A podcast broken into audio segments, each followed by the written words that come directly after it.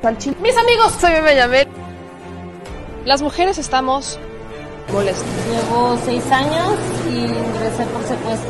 Por mi parte, yo no creo esa enfermedad. Yo. Mucha besarda y les duela. Bueno, ya saben. Nosotros salimos por la necesidad. ¿no? Gracias a Dios, a lo mejor vamos a volver a comernos dos veces al día. De la crisis que se vive en los hospitales en Tijuana. Aquí las noticias o te enchilan o te dejan picado.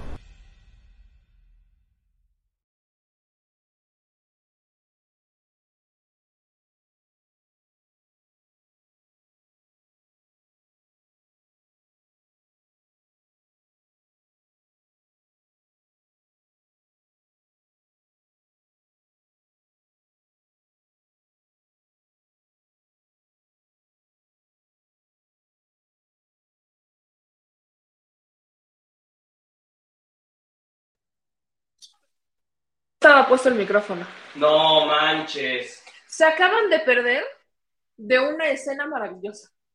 No había micrófono, estaba muteado el micrófono. Bueno, va de nuevo. No, ya, no se puede hacer. Pero muy buenas noches, amigas y amigos. ¿Cómo Bueno, están? el tema fue que me el Ajá, tema fue que el señor productor acaba de hacer una declaración brutalmente.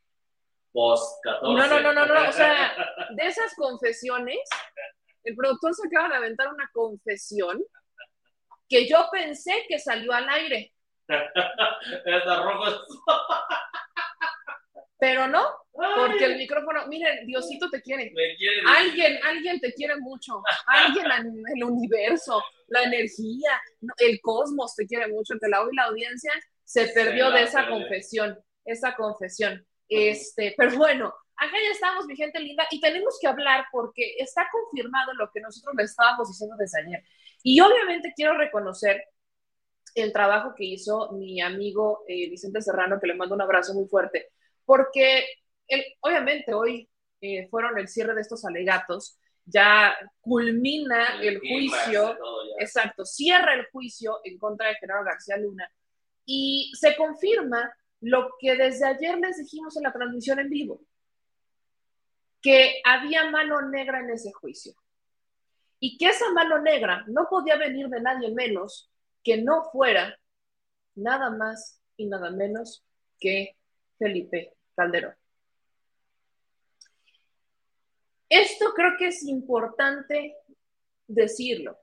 Felipe Calderón y Vicente Fox. No hay nadie más que pudiera haber metido claro. mano. Exactamente. No grado. hay nadie, no hay nadie a ningún grado, no hay nadie a ningún nivel que pudiera haber estado interesado en proteger a García Luna o en boicotear el caso, o al menos en dejar claro que ahí podían meter, incluso hasta manchar el nombre del presidente Andrés Manuel López Obrador. ¿Qué quiero decir con esto? Nada más y nada menos que el abogado defensor de Genaro García Luna mintió. Lo que usted está escuchando, el abogado de García Luna mintió. Y mintió para proteger a alguien. Esto es importantísimo. Mintió el abogado. Un abogado en un juicio en donde te dicen, ¿jura usted decir la verdad y nada más que la verdad? Mintió para proteger a personajes como Felipe Calderón y Genaro García Luna. Quiero que ustedes vean este video que obviamente pues yo le, le pedí permiso a mi querido Vicente para poder usar este material. De este chacaleo en donde participan varios medios de la prensa y van, ¿no? Detrás del abogado defensor de Genaro García Luna, cuestionándolo sobre el testimonio o la más bien el contrainterrogatorio del rey Zambada, en donde él afirma que el rey Zambada habría dado 7 millones para una campaña que nunca existió. Partiendo de ahí, es una mentira. Pero ¿saben qué es lo peor? Que ni siquiera con los documentos que les voy a enseñar en este momento que confirman lo que les estamos diciendo, ni con eh, esta, esta confrontación que le hacen al abogado defensor de Genaro García Luna, en donde prácticamente no, no puede decir nada, se queda callado, intenta responder, intenta debatir, pero lo mejor, o sea, lo que está a su favor es el silencio. Ni siquiera con esto, Van Pipe o Loret de Mola han dejado o soltado el tema. Para ellos, fíjense cómo funciona. Todo lo que dijo el rey Zambada sobre García Luna es falso. Pero lo que dijo sobre Andrés Manuel López Obrador, que de por sí está basado en algo que nunca ocurrió, es cierto. Sigan, eh, sigan este programa, no se les olvide compartir la transmisión, dejar sus likes y dejar sus comentarios para que aprendan a desmentir a estos fachos, que yo no tengo otra manera de llamarles. Miren que me ha aguantado las ganas de decirles así, pero no puedo ya aguantarme las ganas de decirles que son unos fachos mentirosos que están aprovechando la información a su conveniencia. De hecho, lo hemos señalado mil veces en este espacio. La, el secuestro mediático que existe es brutal, pero la manipulación es aún peor. Aún peor, señoras y señores. Así que hoy me pongo ruda porque alguien les tiene que decir lo que ellos callan. Así que vamos a ver este chacaleo donde Vicente Serrano, periodistas del Canal 14, Miguel Arzate y la prensa que estaba fuera de este juzgado en Estados Unidos, en Brooklyn, esta corte en Brooklyn, cuestionan al abogado defensor César de Castro por estos testimonios, este contrainterrogatorio en donde él asegura, porque lo asegura el abogado, no lo asegura el rey Zambada, lo asegura la defensa de Genaro García Luna, el rey Zambada le habría dado a Gabriel Regino 7 millones para la campaña presidencial de Andrés Manuel López Obrador contra Vicente Fox. Estudien historia, historia de México contemporánea. Solamente así sabrán que jamás existió una campaña presidencial de Andrés Manuel López Obrador contra Vicente Fox, porque Andrés Manuel López Obrador contendió para ser jefe de gobierno y la ganó, y Vicente Fox fue presidente. Que no mezclen peras con manzanas. Vean esto. Corte, ¿por qué aquí no? Estaba parte de corte. Abogado, ¿no se va a disculpar con el presidente de México por sus dichos ayer con el rey Yo Zambada? no, yo no sé qué él, estaba, él está diciendo. Did you lie? Usted lo Did I lie? Did you lie about the president of Mexico? I didn't And then- testify in court. ¿Usted mintió en la I- corte? I asked a question based on information I had received. That's all I did. Where did you get that information? Where ¿Cómo do you think I get my information from when I ask questions? Con todo respeto, que no se detenga a caminar pareciera que confirma que está mintiendo. ¿Que quién está mintiendo? Usted mintió sobre el presidente López Obrador. Dice el presidente, dice el presidente en la conferencia hoy que usted mintió. I don't care what the president says. I don't live in Mexico. ¿Por qué no te importa? Es el presidente de México. ¿Mintió en la corte? I'm sorry about that. I'm sorry, I'm sorry, I'm sorry. Mentir es parte de la estrategia de la defensa.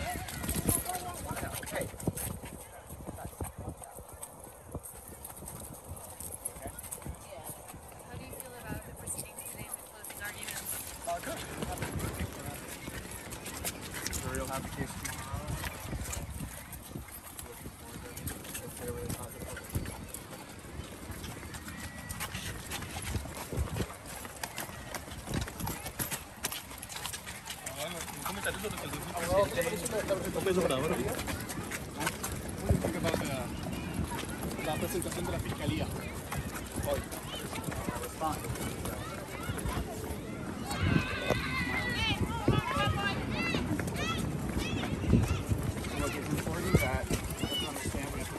Careful, guys, careful.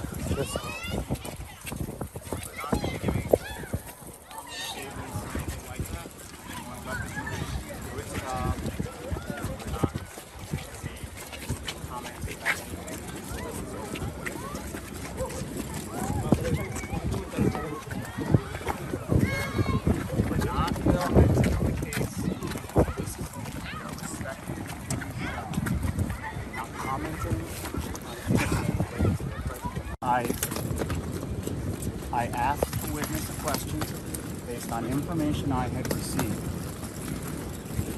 That, that's not an I official was- document. I didn't say that, but I said I asked a question based on a document I was. You saw it. You were at the trial. I've done it for the entire trial. Correct. Every time a witness is on the stand, we talk about their previous statements, right? Yes. There was no difference about my question. You could just But uh, what I'm the asking- tr- no, I know, I know, I know. I'm, I don't, I don't mean to suggest you're doing anything unfair. Just read the transcript. I asked the question. He answered the question, and we moved on. So what's the issue? But what I'm asking you, your question was based on an official document. I, I don't, I don't know. I, I can't really. I don't know what that means. What que an official document? quería A, a- a document means talk tomorrow. You asked a question that you already knew the answer was going to be no. Ok, vamos a empezar a aclarar algunas cosas, ¿no? Un poco en español, César de Castro dice que él solo hizo una pregunta, ¿no? Just, I just did the, the- question. Y empieza a decir sobre un documento, ¿no? Y le preguntan, bueno, ¿de dónde sacó la información?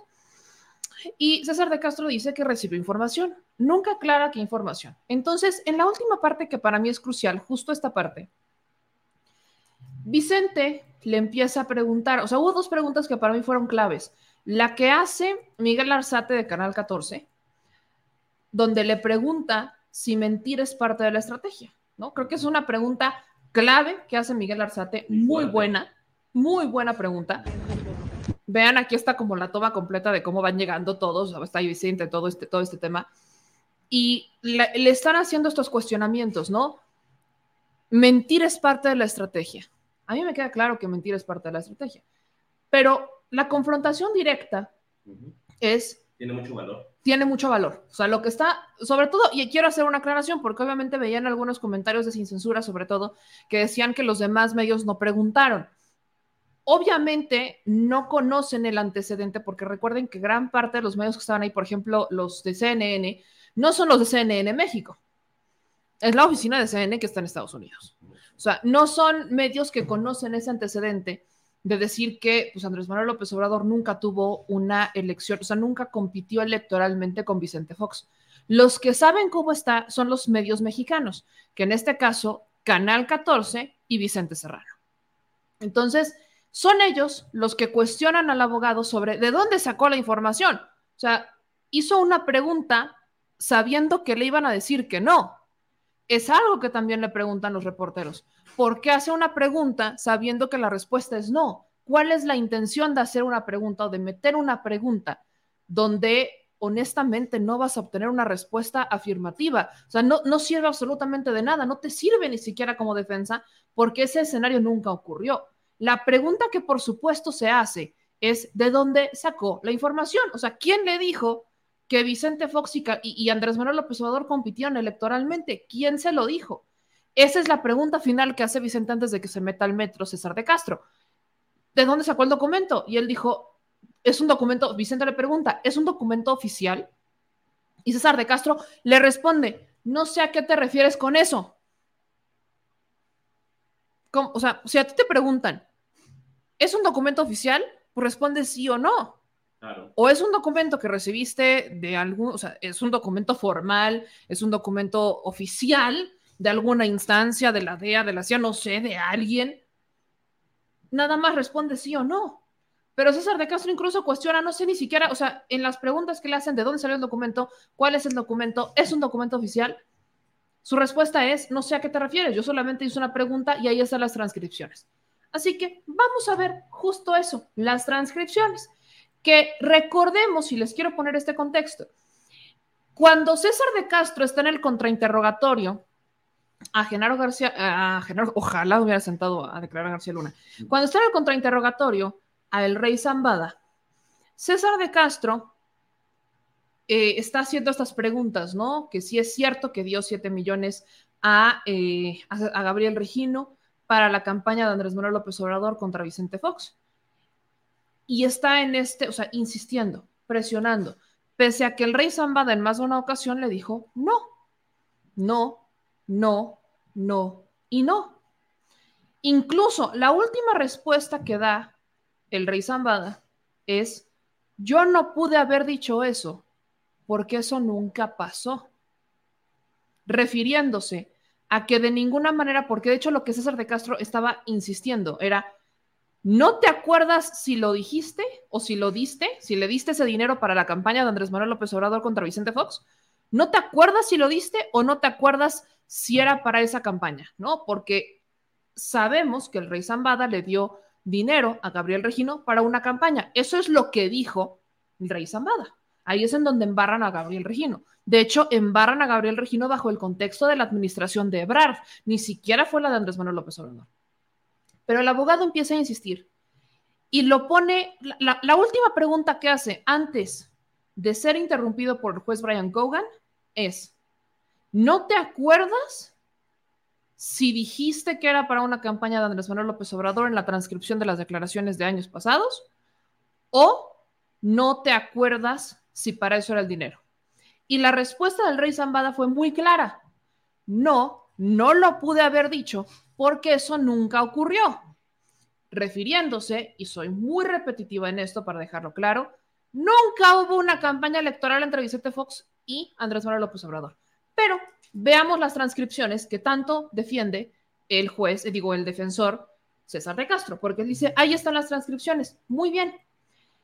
Keegan Hamilton sube las transcripciones. Y aquí están las transcripciones. Las voy a poner, las voy a traducir también porque recordemos que no toda la audiencia habla inglés.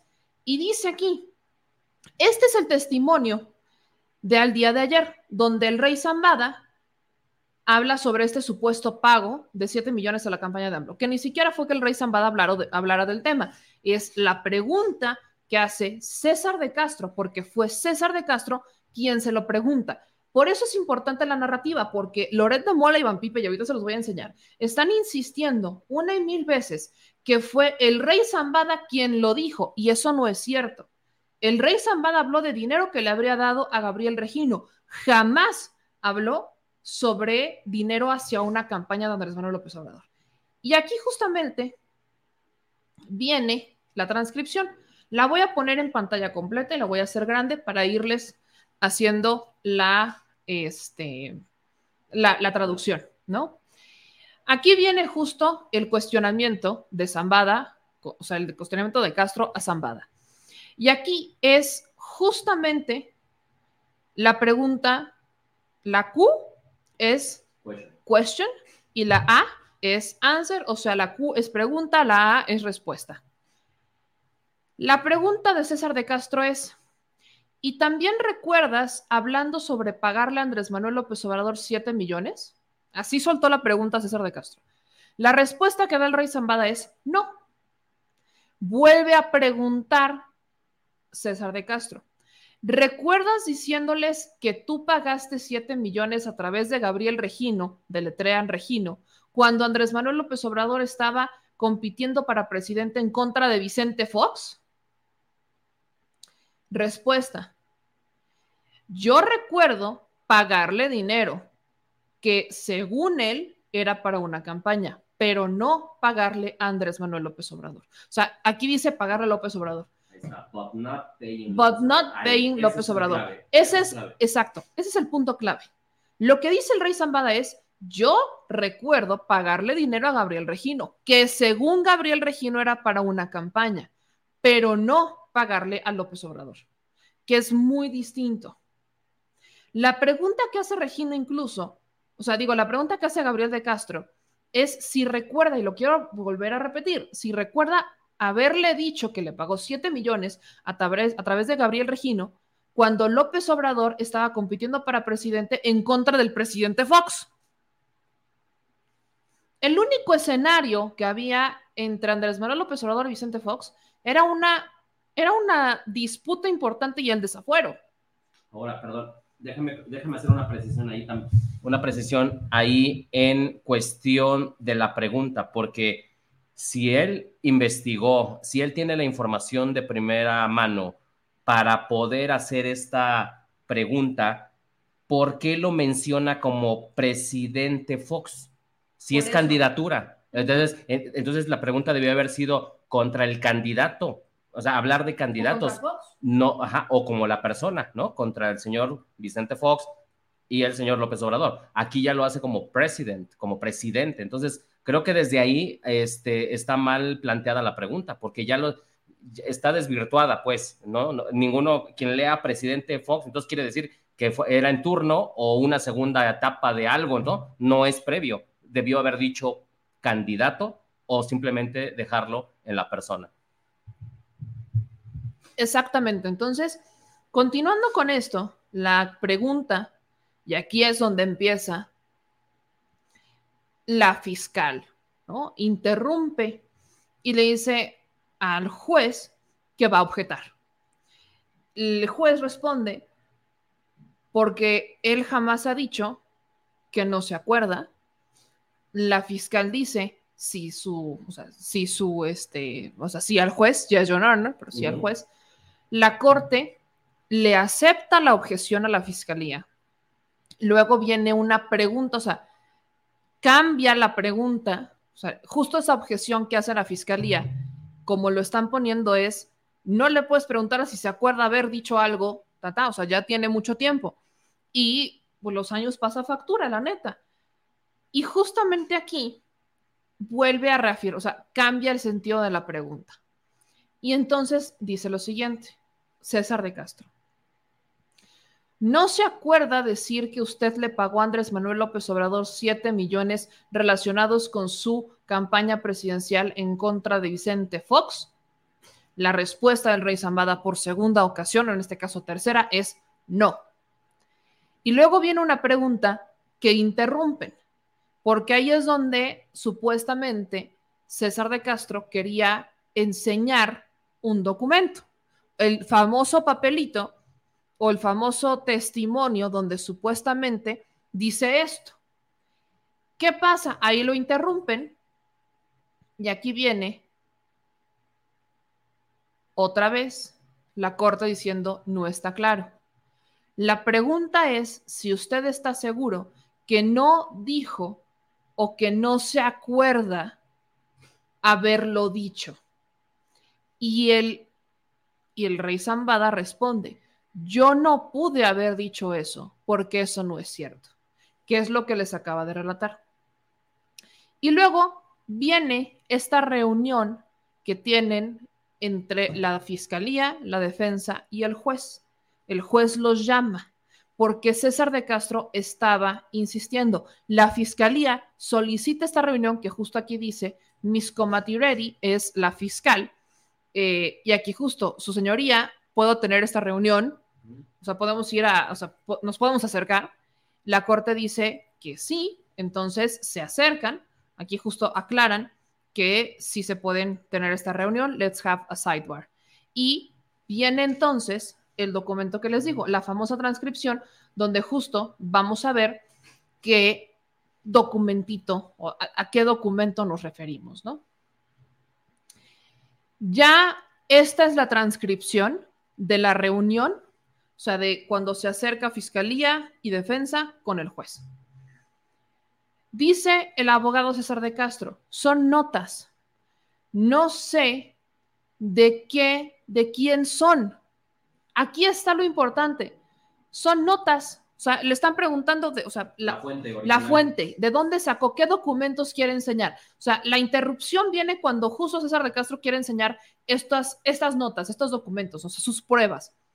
Ahí la fiscal interrumpe, tienen esta reunión, porque esas notas pues nadie las conocía, tienen la reunión, le preguntan a César de Castro qué documentos son, qué notas son, o sea, de, qué, de qué, documento quiere enseñarle al testigo para que el testigo lo lea o para que el testigo valide la información. Y César de Castro dice, son notas. Y no sé de quién son. Eso es lo que dice. No sé de quién son. Literalmente, o sea, en inglés dice, it's notes.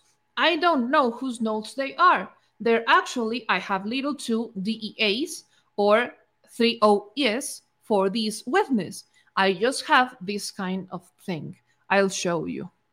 prácticamente dice que este, estas notas las recibió a través de un testigo, pero no dice de dónde. Aquí nada más dice, I got him, uh, I have little to no DEA for 30s for this witness. ¿no? Hasta ahí dice, I just have this kind of thing. Uh, es lo único que tengo, pero no muestra más. No hay fidelidad de la información. Exacto, son notas. Dice que son notas nada más. Y dice, o sea, que son notas que tenían que posiblemente, o sea, alguien se las dio Y aparte dice, I just have this kind of thing. O sea, yo nada más tengo esta cosa. Tal cual, esa es la, la- la traducción literal. Yo nada más Sí. tengo esta cosa. O sea, imagínate el grado, es lo que te digo, el grado que tiene para manejar las cosas. Es un abogado que nomás diga esta cosa es no, no le da el- la relevancia. Se supone que es la prueba y le llama cosa. O sea, desde ahí empezamos a ver que no le tiene, eh, no es un argumento sólido, pues. O sea, nadie podría decirle esto nada más así. Justo eso es lo que preguntaba Vicente. ¿Qué documento es? O sea, es lo que le preguntaron afuera cuando salió. ¿De qué documento habla? Y entonces le pregunta a Vicente, es un documento oficial, y él dice, yo no sé de qué me hablas, no entiendo. Pues obviamente no va a entender. Y luego apuntó, no, ya está la transcripción. Pues ya me di cuenta, ¿por qué no quería decir? Son notas. No, pues está bien, son notas. Ah, no, pues qué padre. No, pues está bien. Entonces, justamente aquí viene todavía lo que, o sea, todo lo que está eh, resaltado es lo que dice César de Castro. O sea, ya sé, sé que no son sus declaraciones. Encima dice, ya sé, pero no son sus declaraciones. Entonces, viene César de Castro diciendo que ya sabía que no eran las declaraciones del rey Zambada. ¿Por qué le pregunta al rey Zambada si se acuerda decir algo cuando de por sí él ya sabe que no son sus declaraciones? ¿Me explico? No, no tiene ningún sentido lo que hizo el abogado. No tiene ningún sentido. Por eso es que yo desde ayer les dije, aquí hay mano. Y los únicos que pudieron haber metido mano o fueron Calderón o fueron Fox. O fue Calderón o fue Fox. No hay más. Son los únicos dos que salen completamente manchados en este juicio. E intentan meter el nombre de Andrés Manuel López Obrador como para qué. El propio y esta es la transcripción de la corte. No me, no que no sé qué. Esta es la transcripción de la corte. Ahora, tampoco, ojo, exactamente, es una transcripción y no una interpretación. No estamos interpretando, estamos traduciendo lo que dice esta transcripción de la corte. El abogado de García Luna eh, aquí dice ante el juez que ya sabía que no eran sus declaraciones, pero que de todas formas, pues solamente se lo preguntó para ver si, se, si, si recuerda haber dicho eso. Y ahí es cuando el juez le dice, si él dijo que no dijo eso y que no se acuerda, entonces ¿para qué le seguimos? Y entonces dice César de Castro, yo creo que originalmente dijo que se acuerda decirlo, pero es diferente, debe de haber una explicación para eso. Ahora dice que no lo dijo porque eso no es verdad. O sea, es la opinión del abogado defensor diciendo que él cree esta parte justo. I guess. Yo creo que él originalmente dijo que se acuerda decirlo, o sea, que recuerda haberlo dicho, porque así fue. Pero es diferente, hay una diferente explicación para eso. Ahora dice que no se acuerda porque eso no pasó. Pues no, no pasó. Porque Vicente Fox y Andrés Manuel López Obrador nunca compitieron electoralmente. Ahora, creo que la forma en que el abogado está jugando con sus palabras es muy importante, es muy relevante. En, un tema jurídico, no es lo mismo decir yo pienso, yo creo o yo afirmo. Entonces el, abogado dice I guess, yo creo. Eso lo deja al, al pensamiento de pues, pues pudo ser o no, ¿no? Porque la traducción de guess es como todavía algo que no está claro. Entonces, tenemos que poner muy claro eso porque en, en- en litigios, en temas legales, las palabras que utilices sí son válidas tal cual, ¿eh? El significado va como va.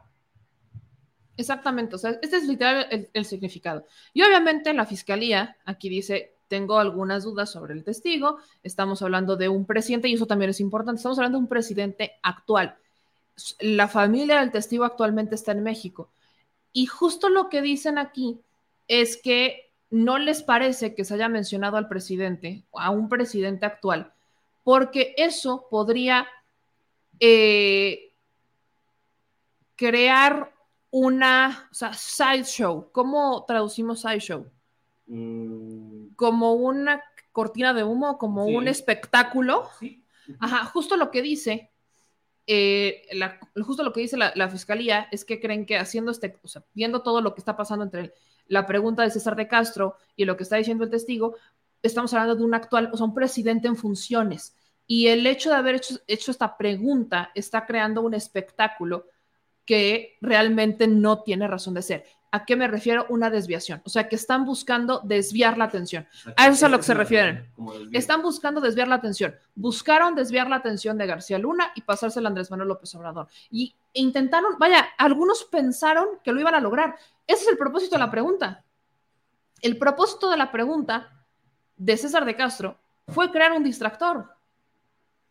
Sabía que no era cierto lo que estaba preguntando, porque él mismo lo acepta sabía que no había este, manera de que obtuviera una respuesta afirmativa. Sabía también eso. ¿Y para qué hace la pregunta? Para desviar la atención. Ahí es cuando la corte dijo, exactamente, esta es la historia, terminó. Él ya dijo que no, ya hiciste tu pregunta, él dijo que no, hasta aquí lo dejamos. Siguiente, vea otra cosa. Y es cuando César de Castro termina de tocar el tema. Pero puso el dedo en la llaga. Intentó meter al tema Andrés Manuel López Obrador para desviar la atención de García Luna. Y vuelvo, ¿quiénes son los únicos interesados en que se desvíe la atención? Felipe Calderón y Vicente Fox. No hay más. No hay más. Y obviamente no solo estamos hablando de Felipe Calderón y Vicente Fox, estamos hablando de toda una red, de toda una red de personas que operaron bajo esa administración que salen raspadas. También por eso es que el juicio se hizo más corto. Si no somos tontos. Es obvio que el juicio se hizo más corto porque no querían tocar esos intereses que son bastante delicados, pero por supuesto que no los querían tocar. Pero claro que no querían tocarlos.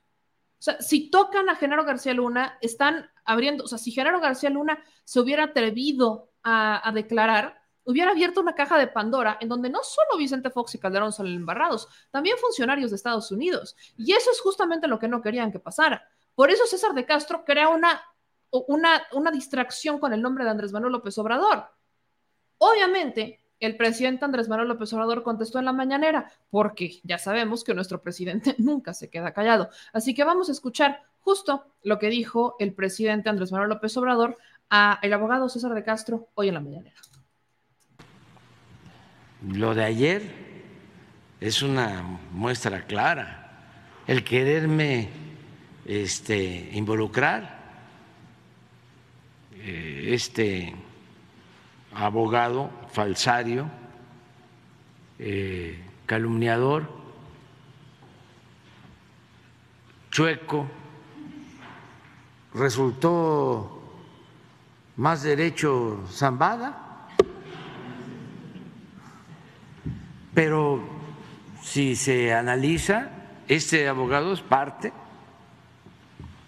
de la misma mafia de García Luna, de los jefes de García Luna y toda la red de delincuencia política, eh, financiera, de cuello blanco, que imperó en el país. Es una vergüenza que en los dos sexenios, ¿no? De Fox y Calderón, este señor García Luna adquirió un poder omnímodo. Ahí está el baile del presidente. Y miren, quiero, estoy viendo lo que están comentando sobre Anabel Hernández, porque Anabel estuvo allá. Y yo, ya saben que vive las cosas al Chile. Yo voy a criticar a Anabel Hernández por muchas cosas, sobre todo porque últimamente su opinión la está queriendo hacer pasar como una noticia. De alguna manera entiendo a Anabel Hernández porque por muchos años fue censurada. Tuvo que irse a otro país porque fue amenazada por las publicaciones que hacía. Y ahora que está en un país con una total libertad de expresión, ya tiene el foco. O sea, los medios de comunicación la buscan para que dé entrevistas, los medios de comunicación la buscan para que hable, porque sí ha revelado cosas importantes. Yo no la voy a ensalzar. Y esa es mi crítica hacia Anabel Hernández. Pero tampoco voy a decir que dijo algo que no dijo. Y ayer, justamente haciendo el análisis de Anabel Hernández, yo decía que Anabel Hernández, pues, estaba también acusando a Andrés Manuel López Obrador de sus vínculos con el Mayo. Y sí, sí lo ha dicho. Pero al menos en una cosa estoy de acuerdo con ella, solo en una. Y tiene que ver con el abogado César de Castro. Escuchen este mini fragmento de lo que dijo Anabel Hernández sobre este juicio, porque justo coincidimos en eso. Quizás es una en un millón, pero yo no voy a mentir. Anabel Hernández también dijo que la estrategia legal de García Luna fue de total ignorancia o de mala fe. Yo me aviento, yo meme, me aviento a decir que hubo mano negra. Ella solo se quedó en de mala fe. Ok, yo sí me aviento a decir que hubo mano negra porque no creo que un abogado en Estados Unidos, ay, de mala fe nada más. No, no, no, no, no, no, no, no, no, esa no me la compro. Pero al menos esto es lo que dijo Anabel Hernández estando en Estados Unidos. Como queriendo hacer creer, por supuesto, al jurado, pues que Genaro García Lunata no estaba sobornado por los Beltrán Leiva, que había detenido al mucho. Es cierto. Era increíble que nadie se parara a decirle, señor, usted está mintiendo. Quien detuvo a Alfredo Beltrán Leiva, el Mochomo, fue el ejército, no la Policía Federal. Mm. Y esto es solo un pequeño ejemplo de muchos otros. O, por ejemplo, aquella pifia que ya no, ya no sabe uno si fue con mala intención o de verdad el señor no tiene ni idea de lo que está hablando, cuando imputa al propio presidente de la República, Andrés Manuel López Obrador, acusándolo ya flagrantemente, diciendo, no es verdad que usted dijo que dio dinero, 7 millones de dólares, a la campaña del presidente Andrés Manuel López Obrador. Es una mentira. Al menos como planteó eh, César de Castro, porque estaba diciendo que cuando Andrés Manuel López Obrador había competido con Vicente Fox, lo cual no es un hecho verdadero. Mm, mm. Y como este, decenas de ejemplos de una estrategia legal o de total ignorancia o de mala fe. Ahí lo dejo. Ahí lo dejo. Eso es lo que dijo Anabel Hernández en Milenio estando en Estados Unidos. Entonces, yo me voy a más. Yo no creo solamente que haya sido mala fe. Yo sí creo que aquí estamos hablando de mano negra. Alguien le pasó, alguien le pidió, alguien le dijo a el abogado defensor de García Luna que hiciera esa pregunta. De eso a mí yo no tengo dudas. No, porque aparte no es una, o sea, si esto fuera en México, ok, hablamos que, pues, que si lo compraron, que de mala fe, ok, porque estás hablando de alguien que sabe el contexto mexicano, pero estás hablando de un abogado que o no se preparó, que eso es como lo quieren vender, que no se preparó, que es un error brutal, o que simplemente alguien le pasó ese papelito, porque aparte lo hace ver como, pues yo no sé de quién es, yo no sé quién me lo dio, casi casi, un día apareció, me lo trajeron, lo vi y dije, ah, ¿por qué no hacemos esta pregunta? Así es como lo quiere vender César de Castro.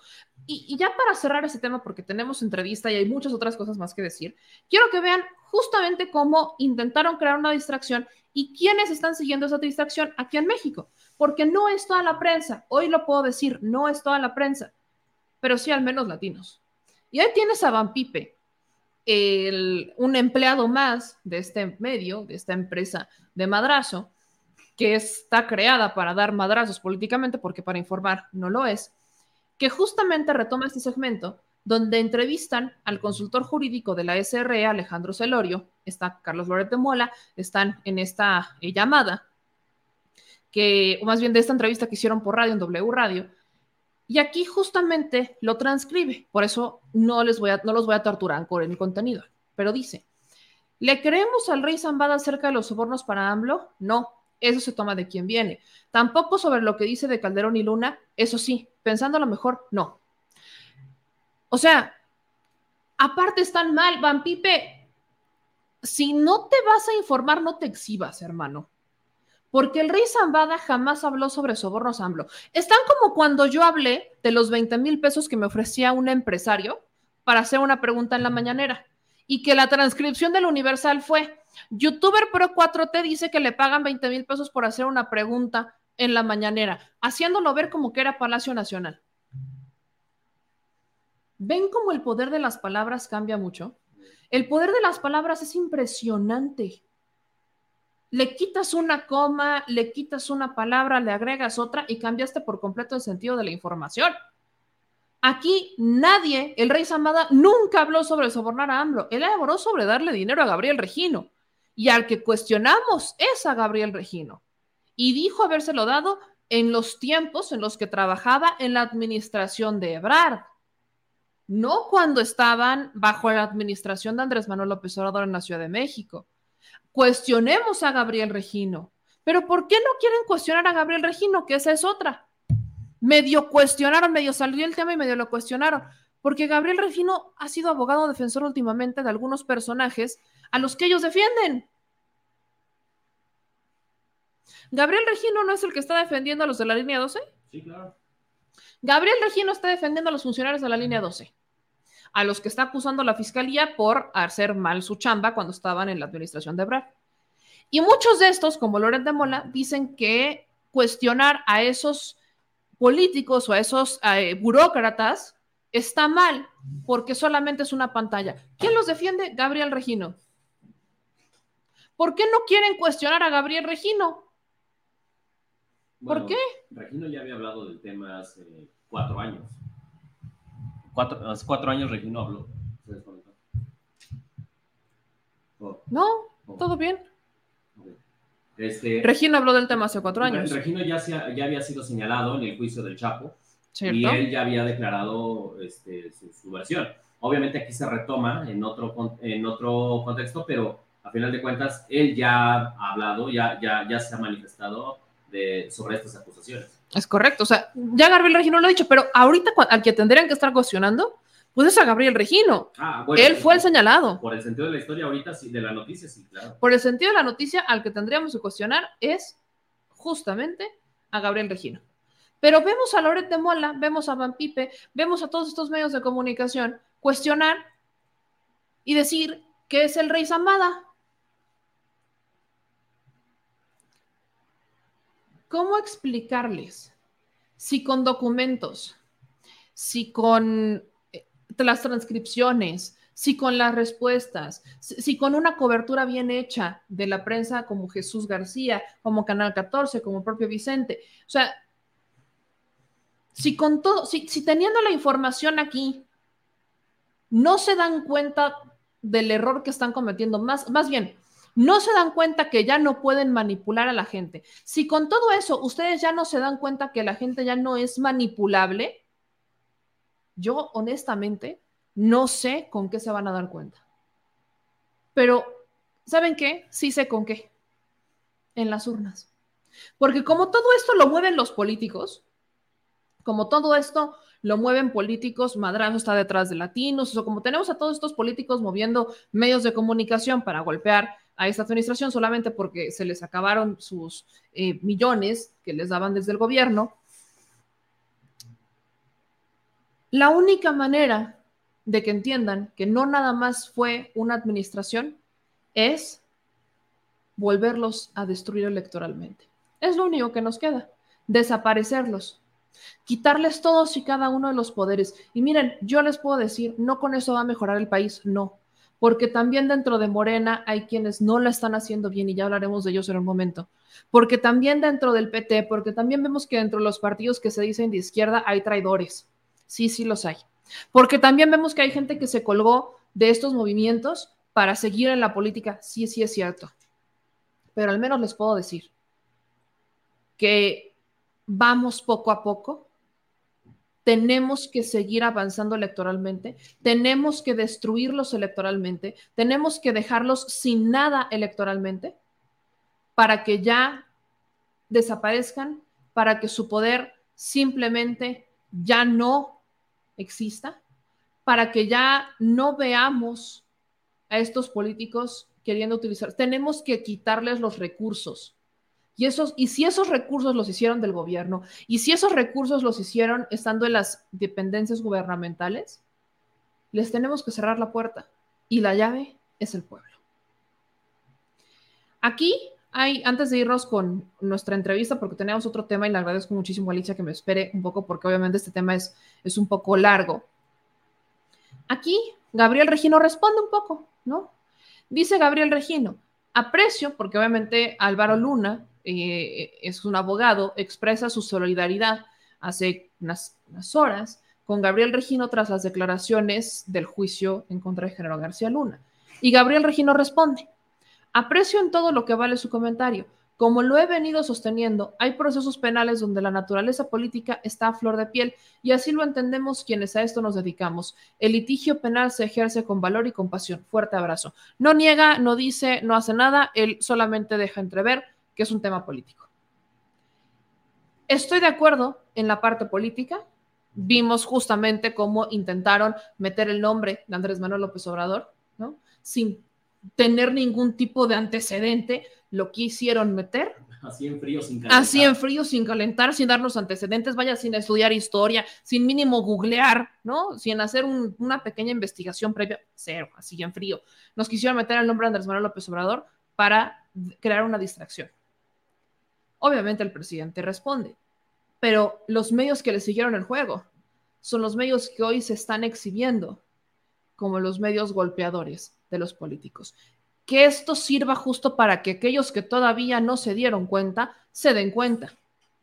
Los únicos medios que le están dando juego a algo que nunca pasó son latinos. Atypical TV, que yo no considero medio, es como un ventaneando, pero peor que ventaneando, de la política, si es que así lo quieren ver son los únicos que le están dando juego. Y obviamente los políticos involucrados en el tema. Calderón, Vicente Fox, que son los salpicados realmente del juicio de García Luna. Independientemente de lo que pase con la sentencia y el veredicto que dé eh, el jurado y la sentencia, si es que es, una, eh, es un veredicto este, de culpabilidad hacia García Luna, independientemente de eso, los medios como Latinos y espacios como Atypical TV se exhibieron. Y también César de Castro, hay que decirlo tal cual. César de Castro también está completamente exhibido y pues ni qué decirles, ¿no? Ni cómo, ni cómo decirles a todas y todos ustedes. Entonces, pues bueno. Ahora, señor productor, te voy a dar una curva, porque todavía mis ambidiestros no están listos. Todavía mis ambidiestros no están, no se han que conectado tienen fallas. tienen fallas técnicas mis ambidiestros, entonces vámonos como teníamos el orden de los factores porque no altera el producto. Y justo me llegó una denuncia hace unos días, ya tiene unos días a través de Twitter, donde ya hemos tocado este tema en varias ocasiones, de hecho. Hicimos, un, un- hicimos la cobertura de este paro que se dio entre este, sindicalistas de Telmex. Y aquí justo eh, tengo a una activista social, defensora de derechos humanos, eh, sindicalista que radica, en, eh, que radica en, en- estados lejanos a la Ciudad de México, que fue varias veces secretaria general del Sindicato de Telefonistas de la República Mexicana. Y justo ella me comenta algo que es importante. Vamos a, a recordar un poquito de historia de cuando Telmex fue concesionada en el 90 Carlos Slim por Salinas de Gortari y cuando Peña Nieto en el 2006 le otorga una prórroga hasta el 2056. Ese es un tema importante porque he visto muchos de sus comentarios decir que cuando el gobierno de Andrés Manuel López Obrador le va a retirar la concesión a Telmex. Y el presidente pues ha dejado el tema muy en el aire porque recordemos que también Carlos Slim es un empresario que se ha alineado con la 4T. Es un empresario, es uno de los es el hombre más rico de México y es, ha sido el hombre más rico del mundo en un par de ocasiones.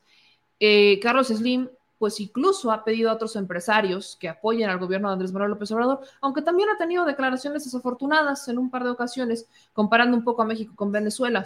Casi parece que depende de a dónde vaya, dice algo, pero al menos públicamente dice Carlos Slim que él pues sí este, apoya la 4T. Entonces, al menos yo entiendo que no hay una intención del presidente de México de retirar la concesión a Telmex, pero encima está el tema legal, que existe esta prórroga hasta el 2056. Entonces, justo vamos a ver cuál es la afectación que existe, porque aquí hay varios temas y hay al menos, y esto es lo que entiendo, unos 45 mil trabajadores y trabajadoras y sus familias que pudieran ser afectadas por un encubrimiento del servicio que va a responder exclusivamente a los intereses del mercado. Así que con esto le doy la bienvenida a Alicia Colchado Ariza, que le agradezco infinitamente que se conecte con nosotros. Alicia, ¿cómo estás?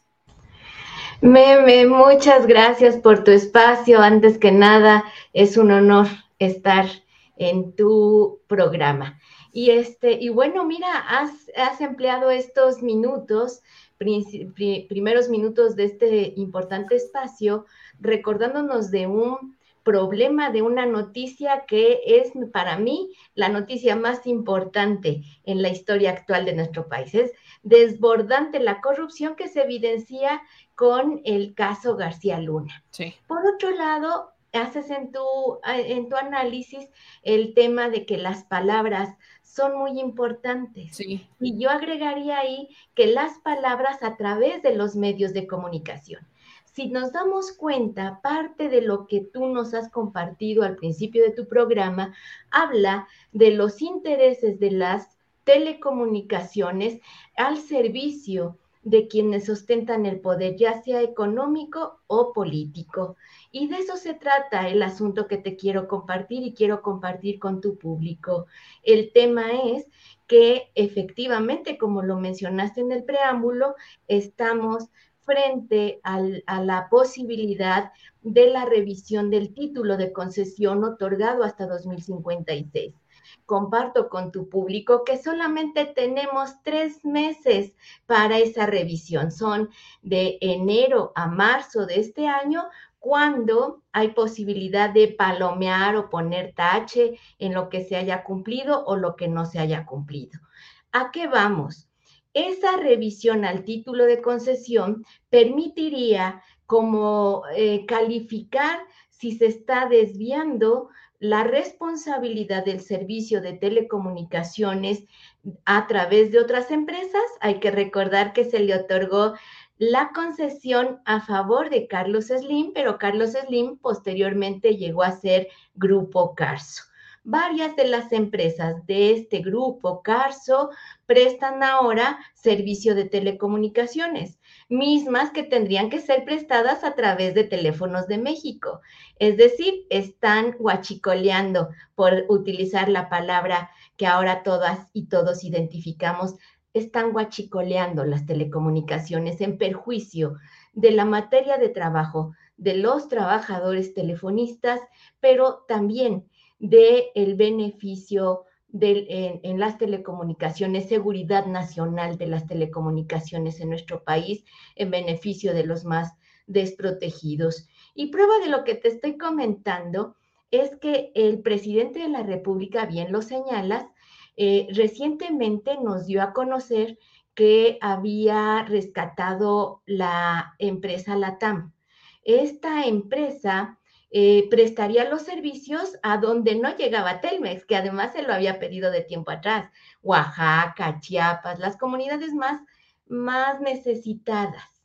Y, resulta que eh, él tuvo que pedir una concesión que se le otorgara el IFETE, el Instituto Federal de Telecomunicaciones. Entonces, meme, estamos verdaderamente eh, preocupados. Solo hay tres meses la única persona que puede pedir la revisión del título de concesión es el propio presidente de la República. Se enfrenta al Instituto Federal de Telecomunicaciones y a la COFESE, que son organismos autónomos que los dotaron de eh, este, metaconstitucionales, tienen poderes metaconstitucionales, es decir, nadie puede estar sobre de ellos, ni siquiera el poder ejecutivo, y es muy delicado lo que está pasando. entre 45 mil y 50 mil trabajadores y nuestras familias estamos en riesgo. Alicia, ayúdame a hacer todavía más claro esto. Me estás diciendo que, o sea, la concesión se entrega, o sea, la concesión es Teléfonos de México, pero utilizan otra razón social, otra empresa para eh, hacer todos los movimientos que debería de estar haciendo Teléfonos de México. ¿Esto cómo está afectando o cómo afecta a los empleados?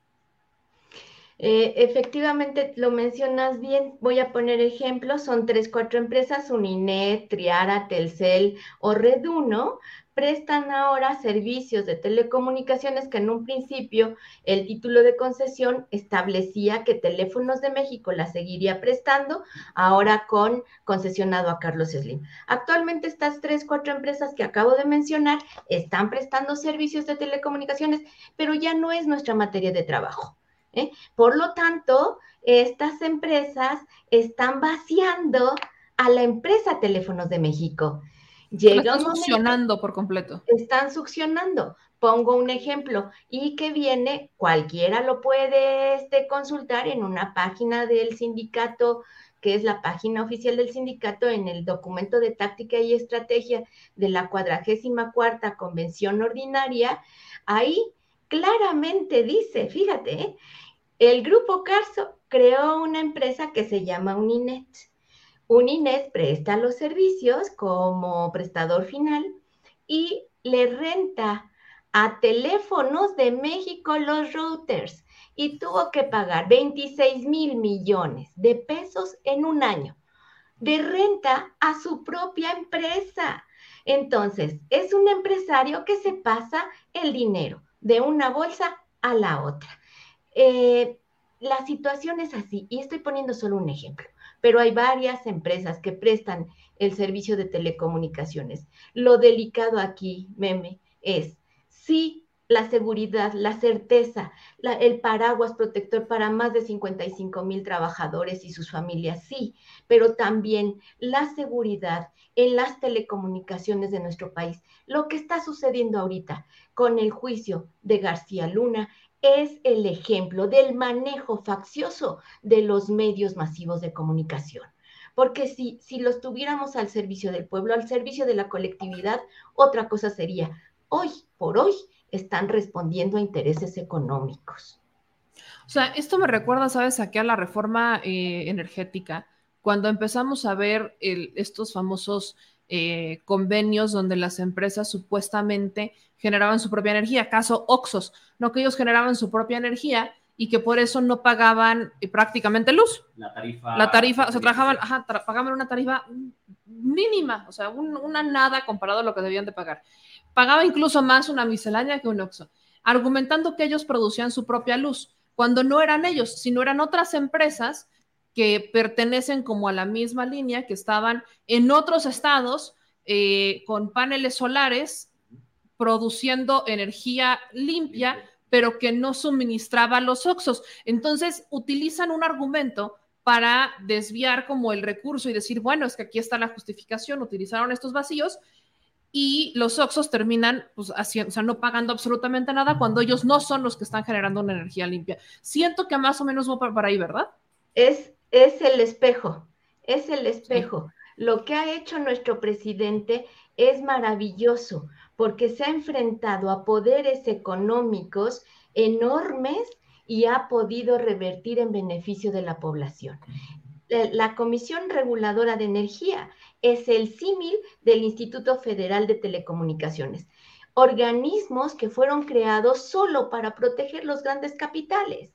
No importaba quién llegara al poder, si era este Peña Nieto con su clásica inutilidad o si el corrupto de Calderón, eso no importaba. Los intereses económicos quedaban protegidos. Y, es por eso, meme, que estamos como haciendo un llamado, porque si se pudo revisar la Comisión Reguladora de Energía, ¿por qué no se va a poder revisar la actuación entreguista del Instituto Federal de Telecomunicaciones. Estamos, a veces parece, lo comentamos en asambleas y reuniones, que estamos como desdibujados ante el, eh, digamos, el quehacer inmediato de la cuarta transformación pero pues por eso es este eh, lo valioso de tu espacio y lo valioso de muchos compañeros y amigos de, este, de estas alternativas, de estos medios de comunicación alternativos, porque si no fuera por ustedes, ¿cómo le haríamos? De ese tamaño es el dominio de las telecomunicaciones en beneficio de unos cuantos. Eh, y, bueno, aquí es el, llamado, ojalá y nuestro presidente nos llegue a escuchar por, por tu medio y, y que ordene la revisión del título de concesión. No se le va a quitar, ¿eh? Porque ya en el 2016 este, ampliaron hasta el 56. Lo ampliaron hasta 2056. Esa ya está firmado, ya no se puede echar para atrás. Ya está inclusive con varios candados. Bueno, no se trata de eso. Simplemente que se abra y que se revise qué has hecho bien, qué has hecho mal, qué has hecho peor o, o peor mal. Entonces, de tal manera que se corrija. ¿Cabe la posibilidad de una reforma? Esa sería excelente, porque en el momento en que eh, modificaron la constitución, fíjate, igual que hicieron con, la, con el petróleo, igual que hicieron con la electricidad, fueron unos traidores a la patria. Bueno, sí se podría, sí y solo sí, lo que tú acabas de mencionar en el último párrafo de la sección anterior, es trabajar para quitar a estos corruptos del poder. En el momento en que se tenga la mayoría que se necesita, que ya se tiene, sin embargo, no la mayoría calificada, este, se podría entrar a una modificación constitucional. Y con eso pondríamos sujetar al Instituto Federal de Telecomunicaciones y a cualquier otro, inclusive desaparecerlo. Necesitamos una modificación constitucional o, en su caso, tal vez, y eso habría que analizarlo, un decreto presidencial. Pero eso le toca eh, plantearlo tal vez al presidente. Ojalá, ojalá y nuestra voz llegue a sus oídos a través de tu programa. De no hacer estas modificaciones, de no solucionar, de no hacer una revisión, ¿qué pasa? Se cierra la ventana de tiempo de revisión, que es el último día del mes de marzo de este año, bien poquito tiempo para un sector tan valioso, y el saqueo de las a las telecomunicaciones continuaría y en corto tiempo nos, este, probablemente se pudiera estar pues ya en un panorama desolador. No me atrevo a mencionar el tema de la probable quiebra. Quiero decirte que no sé si recordarás, pero fue anunciado como muy platillo un acuerdo en, que la Secretaría de Trabajo, Luisa María Alcalde, con el secretario general y el representante de la empresa, eh, resulta que anunciaban que se había llegado a un acuerdo para eh, evitar la huelga. Y en ese acuerdo reciente se mencionó que, eh, pues, que se había resuelto lo del contrato colectivo de trabajo, nada más para compartirlo con tu público y que, y que tal vez no van a poder dormir con este ejemplo de noticia. 65 años para quien quiera jubilarse, quien entre a partir de este año. 65 años de edad, pero sí y solo sí llegan a los 29 años de servicio con el 30% de su salario. Si quieren llegar al máximo, que es el 60%, tendrán que tener 35 años de servicio, es decir, un promedio de edad para tener tan solo el 60% de su salario de 70 años de edad. Yo quiero saber, después de los 60 años, quién va a estar subiéndose a los postes, haciendo veladas, yendo a recorrer carreteras, quién va a estar en ese trabajo.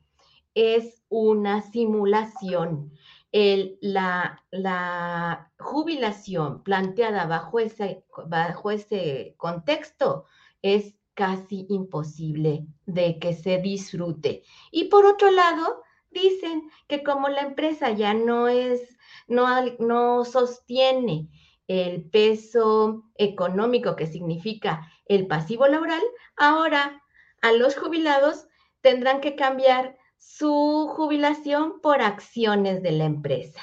Una empresa que ellos están diciendo que está inviable económicamente y que no cotiza en la Bolsa Mexicana de Valores desde 2011. Eso, eso es un, un atraco, una mentira, es, es, es engañar para este, decir que algo están haciendo. De ese tamaño es el problema en teléfonos de México, meme. Y es muy triste porque las telecomunicaciones antes eran vistas como propiedad de todas y todos. Recordaremos que antes los telefonistas, los electricistas, los petroleros, todos éramos como eh, reconocidos como quienes construimos este país. Actualmente ese vínculo lo rompieron y nos han aislado como sector. Así es que por eso es este valiosísimo este espacio, meme. Alicia, te agradezco muchísimo que alces la voz y que nos des, nos des esta información para poderla difundir y esperemos que, como dices, eh, el presidente pueda pedir, ordenar esta revisión y que las cosas simplemente se hagan por la vía legal.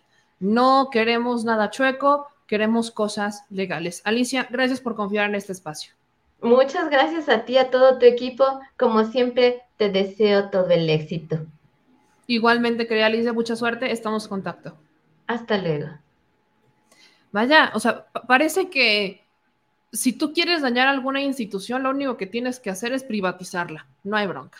El resto se hace solo. Y antes de que entremos con nuestros ambidiestros que hoy tenemos, justamente con ellos vamos a platicar sobre pues, quién, cuáles son los testimonios, ¿no? La neta, sí. Ya saben que aquí decimos las cosas al chile. ¿Cuáles son los testimonios del juicio contra García Luna que deberían preocuparle a Calderón y a García, Calderón, a García Luna y a Vicente Fox? ¿Cuáles son esos testimonios de todo lo que se dijo, de todo lo que nos enteramos en este juicio? ¿Qué es lo que más le debería de preocupar a dos expresidentes y a un superpolicía? En unos minutos más lo estaremos platicando con nuestros jóvenes de México ambidiestro, que estamos resolviendo ahí unos temas técnicos, pero que ya en cualquier momento se estarán conectando con nosotros. Y antes de eso, tenemos que hablar sobre el plan B, ¿no? Porque en el Senado llegó el plan B del presidente Andrés Manuel López Obrador y la oposición hizo rachillona, sí, la oposición eh, se aventó una, una chillona sobre el plan B por algo que dijo el presidente Andrés Manuel López Obrador al respecto. Primero vamos a ver lo que dijo el presidente sobre eh, el plan B, ¿no? Porque dicen, eh, dice el presidente justamente que la marcha del plan B, a ver si los presidentes que andan por España van a salir, digo los expresidentes, que Dios nos libre que estén en funciones, Calderón y Enrique Peña Nieto, se atreverán a salir a defender al INE desde España, a ver si nos organizan una marchita por allá. Ya eso no se pudo. Entonces quedó nada más la posibilidad de una reforma legal muy acotada, porque no se puede ir en contra de lo que establece la Constitución. Y sin embargo, ya este, es bandera, como si ellos fueran los paladines de la democracia cuando es exactamente lo contrario. La democracia en México se ha ido consolidando a pesar de ellos. Ellos son antidemocráticos, ellos son los promotores o defensores o encubridores de los fraudes electorales. Ayer eh, eh, recibí una información que el día que van a hacer este, el movimiento aquí, supuestamente para defender la democracia, ya están convocando en España para manifestarse en frente a la embajada, porque supuestamente nosotros estamos atentando contra la democracia. No creo que vayan a la manifestación los que están viviendo allá, este, ¿cómo se llama? Salinas y los expresidentes. Pero este, en una de esas, porque pues hay muchos conservadores allá. Me encanta. Debo decir que me encanta. Me, encanta ver cómo durante años se quedaron callados, nunca dijeron nada, nunca salieron a manifestarse. El mundo estaba perfecto, aunque el pueblo estaba muriendo de hambre, pero ellos vivían en una burbuja. Y ahora, hasta en España, se van a manifestar en contra del plan B del presidente López Obrador. Un plan B que elimina los fideicomisos, donde eh, el INE, ¿no? Se hace millonario con nuestros datos personales, que no lo voy a dejar de mencionar. Miren, que me enteré ayer y que ya me lo, ya me lo agarré entre ceja y ceja. Y la neta es que soy terca, ¿no? Soy terca. Entonces, no voy a soltar el tema porque Lorenzo Córdoba y Ciro Murayama aceptan, ¿no? Que venden nuestros datos personales a los bancos y lo llevan a un fideicomiso. Y encima se enojan porque el plan B les va a quitar ese fideicomiso. Ya lo dicen, ¿y de dónde vamos a sacar ese dinero? Pues, pues, pues, no pidan tantos millones al gobierno, decidanse, o quieren que se los dé el gobierno o quieren que se los dé la iniciativa privada. Pero si es con nuestros datos personales, nos piden permiso antes, ¿no? Cosa que nunca pasó. Porque yo no recuerdo si alguno de ustedes, mi gente linda, bella, divina y preciosa, autorizó que se vendieran sus datos personales. Yo no recuerdo haberlo hecho. Yo, la neta, no. Honestamente, no recuerdo haberlo hecho. Pero no falta el que defiende el tema. Entonces, qué bonito ver que hasta en España se van a manifestar.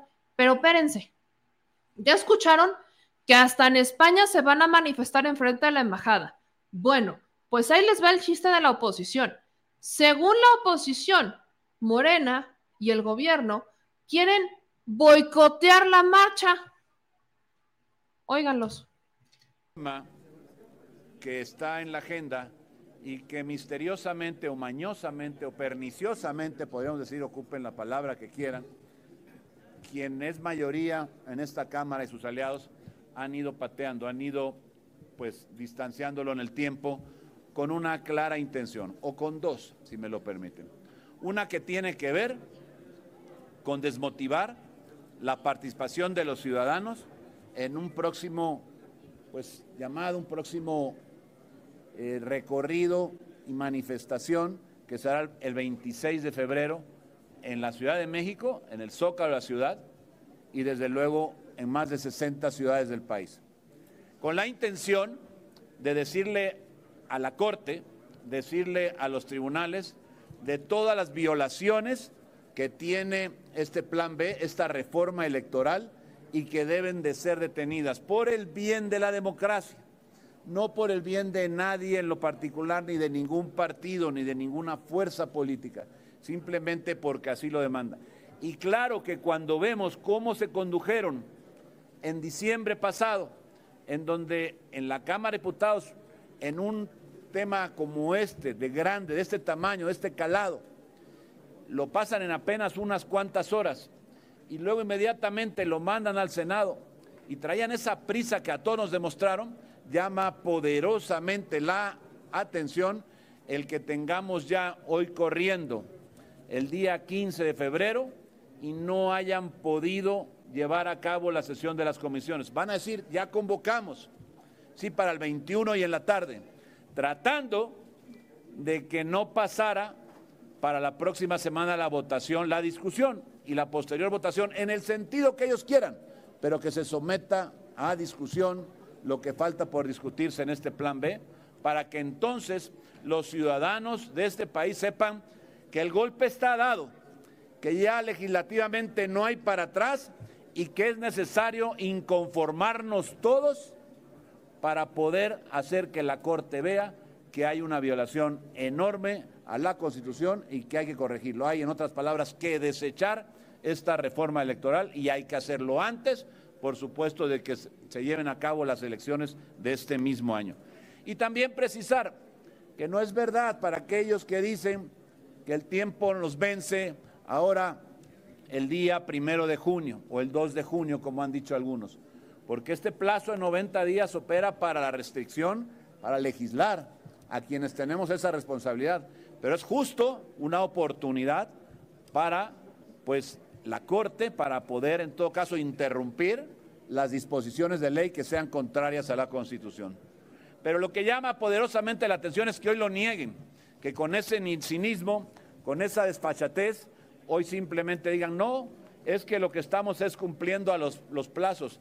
A ver, los que vienen aquí con frecuencia, los medios de comunicación, con quienes podemos platicar de manera frecuente, han dado cuenta de cómo se cómo se procesan cada uno de los temas aquí y con qué velocidad.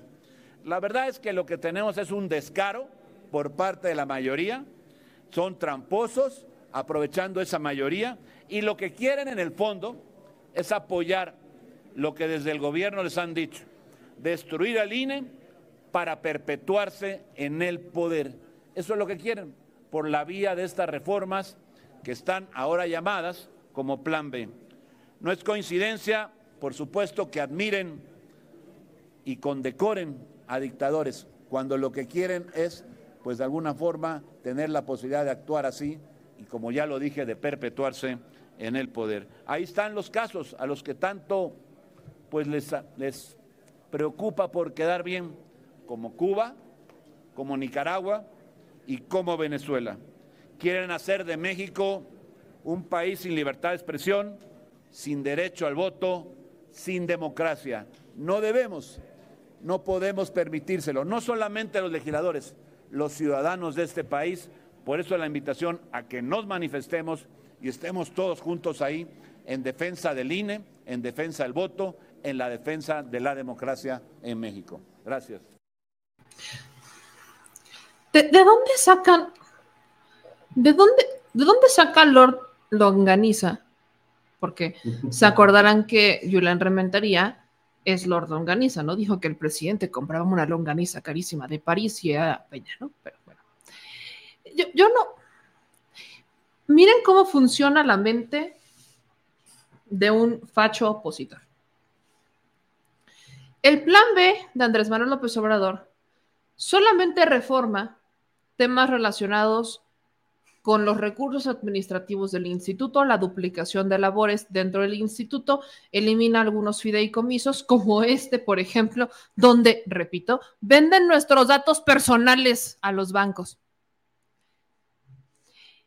Y además regula ciertas disposiciones donde eh, los medios, o sea, en el tiempo electoral, se puede ya tener una libertad de comunicar los gobiernos qué es lo que están haciendo en tiempos electorales, porque debemos entender que por un lado corren lo que los gobiernos están haciendo y por otro lado deben de correr las campañas. Los gobiernos no se frenan cuando hay campañas, no deberían frenarse por las campañas, deben de ir a su ritmo y debe ser un ritmo acelerado, pero bueno. Y tampoco deben de correr encima de las campañas.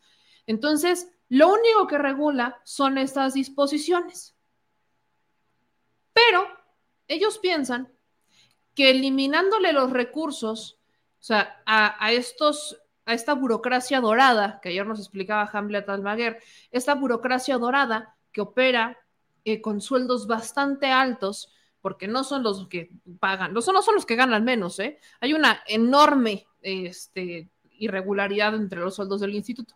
Pero no, a lo único que van a regular son aquellos que ganan 100 mil pesos, o sea, que ganan incluso más que el presidente dentro del instituto, haciendo prácticamente nada. A ellos son a los que les pega la reforma electoral, el plan B, porque lo que van a hacer es un plan de austeridad lo más que se pueda sin llegar a lo constitucional dentro del INE. Solamente es un tema de austeridad dentro del instituto. ¿Y qué dice la oposición?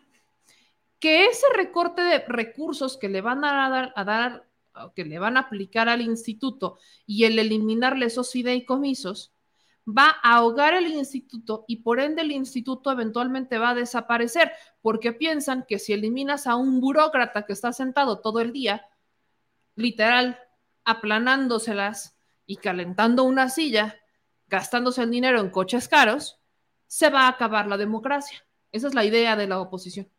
No estamos hablando que se va a tocar ni al capacitador electoral, ni mucho menos las credenciales para votar, ni mucho menos se va a tocar el, esta, ¿cómo, se llama? A los funcionarios que trabajan, ¿no? Entregándote las credenciales en los módulos del INE. No, no se va a tocar absolutamente nada de eso.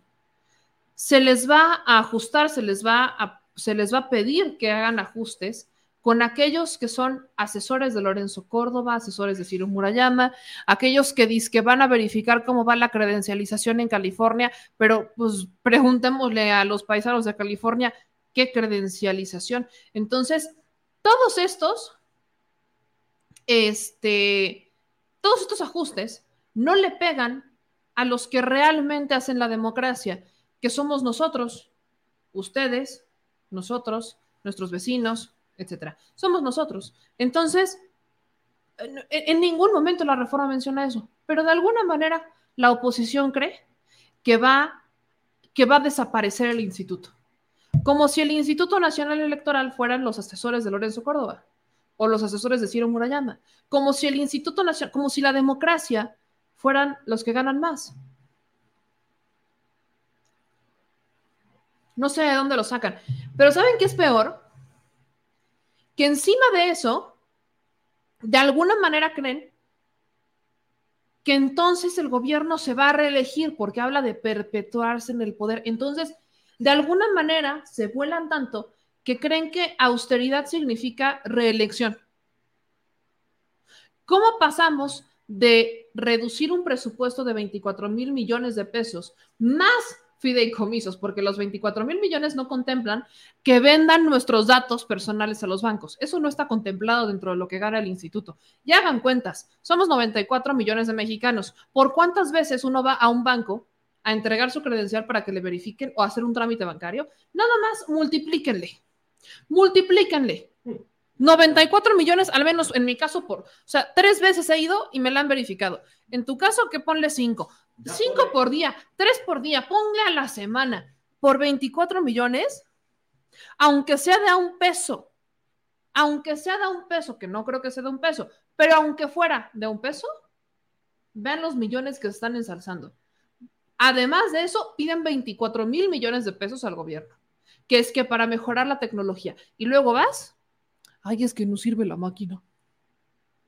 Yo digo mejorar qué, pero de alguna manera creen que hacer ajustes para que todo funcione mejor con menos dinero significa reelección. Yo no sé, honestamente, cómo funciona, cómo, cómo pasamos de regular recursos y un tema de medios de comunicación, de libertad de expresión, a decir reelección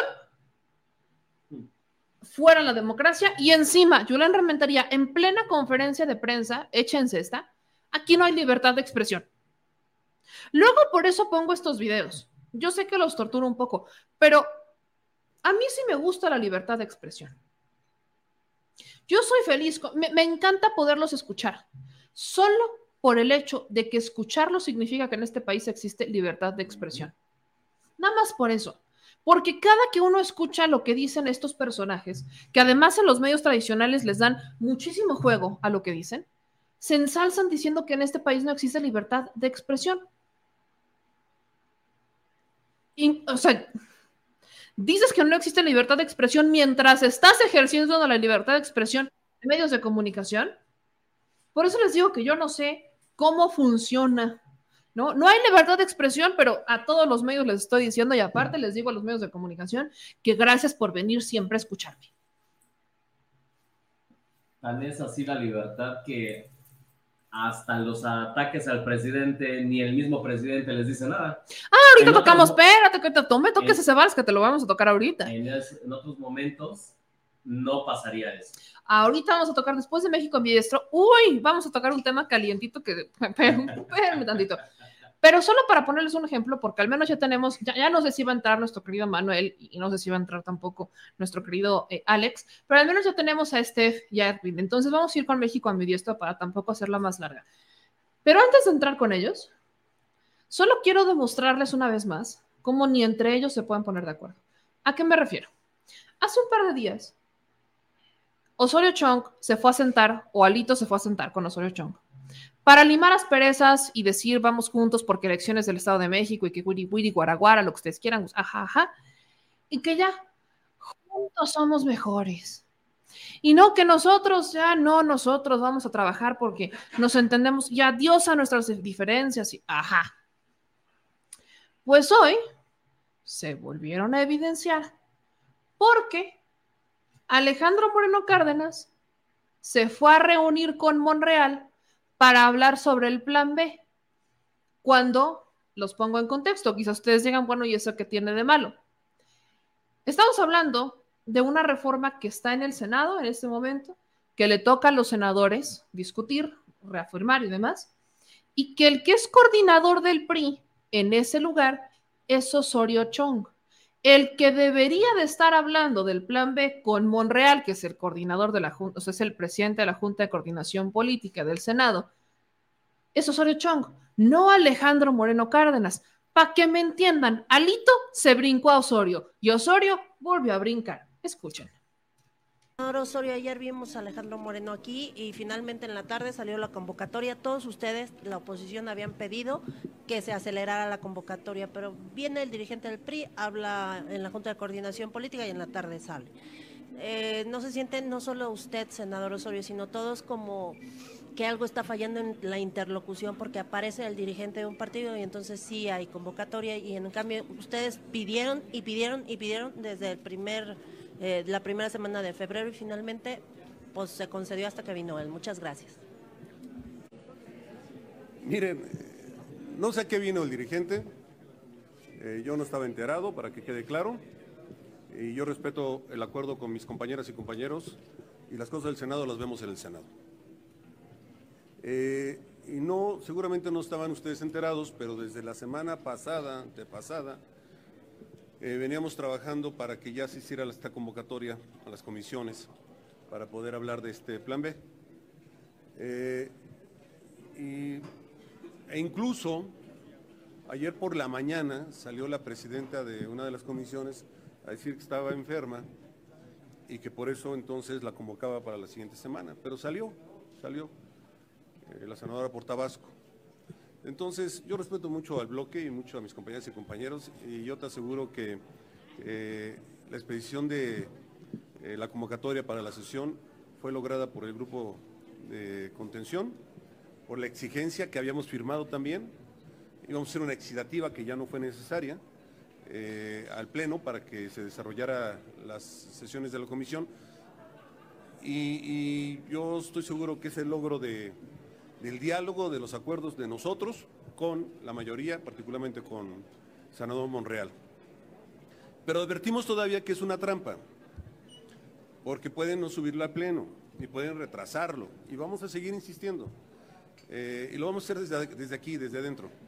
Eh, los dirigentes tienen que entender que aquí hay coordinadores, que somos los que nos entendemos entre sí y con los otros.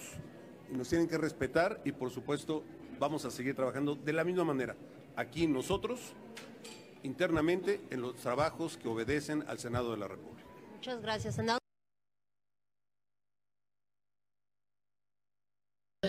Ahí está. ¿Qué hubo? ¿Qué hubo? ¿Qué hubo? No, pues si ni entre ellos se ponen de acuerdo, imagínense entre nosotros. Ahí estuvo Miguel Ángel Osorio Chong, o más bien Chong el malabarista Osorio Chong, porque se acaba de aventar una maroma de esas que dice, Sir du Soleil, contrátamelo, contrátamelo, deschóngame la contratación, deschóngame esa contratación, porque se la merece. Chong se la merece. Chong Ataide presenta. Y ahora sí, vámonos con México a mi diestro. ¿Usted quiere saber cuáles son las declaraciones o los testimonios en el juicio de García Luna que más le deberían de preocupar a García Luna, a Calderón y a Vicente Fox?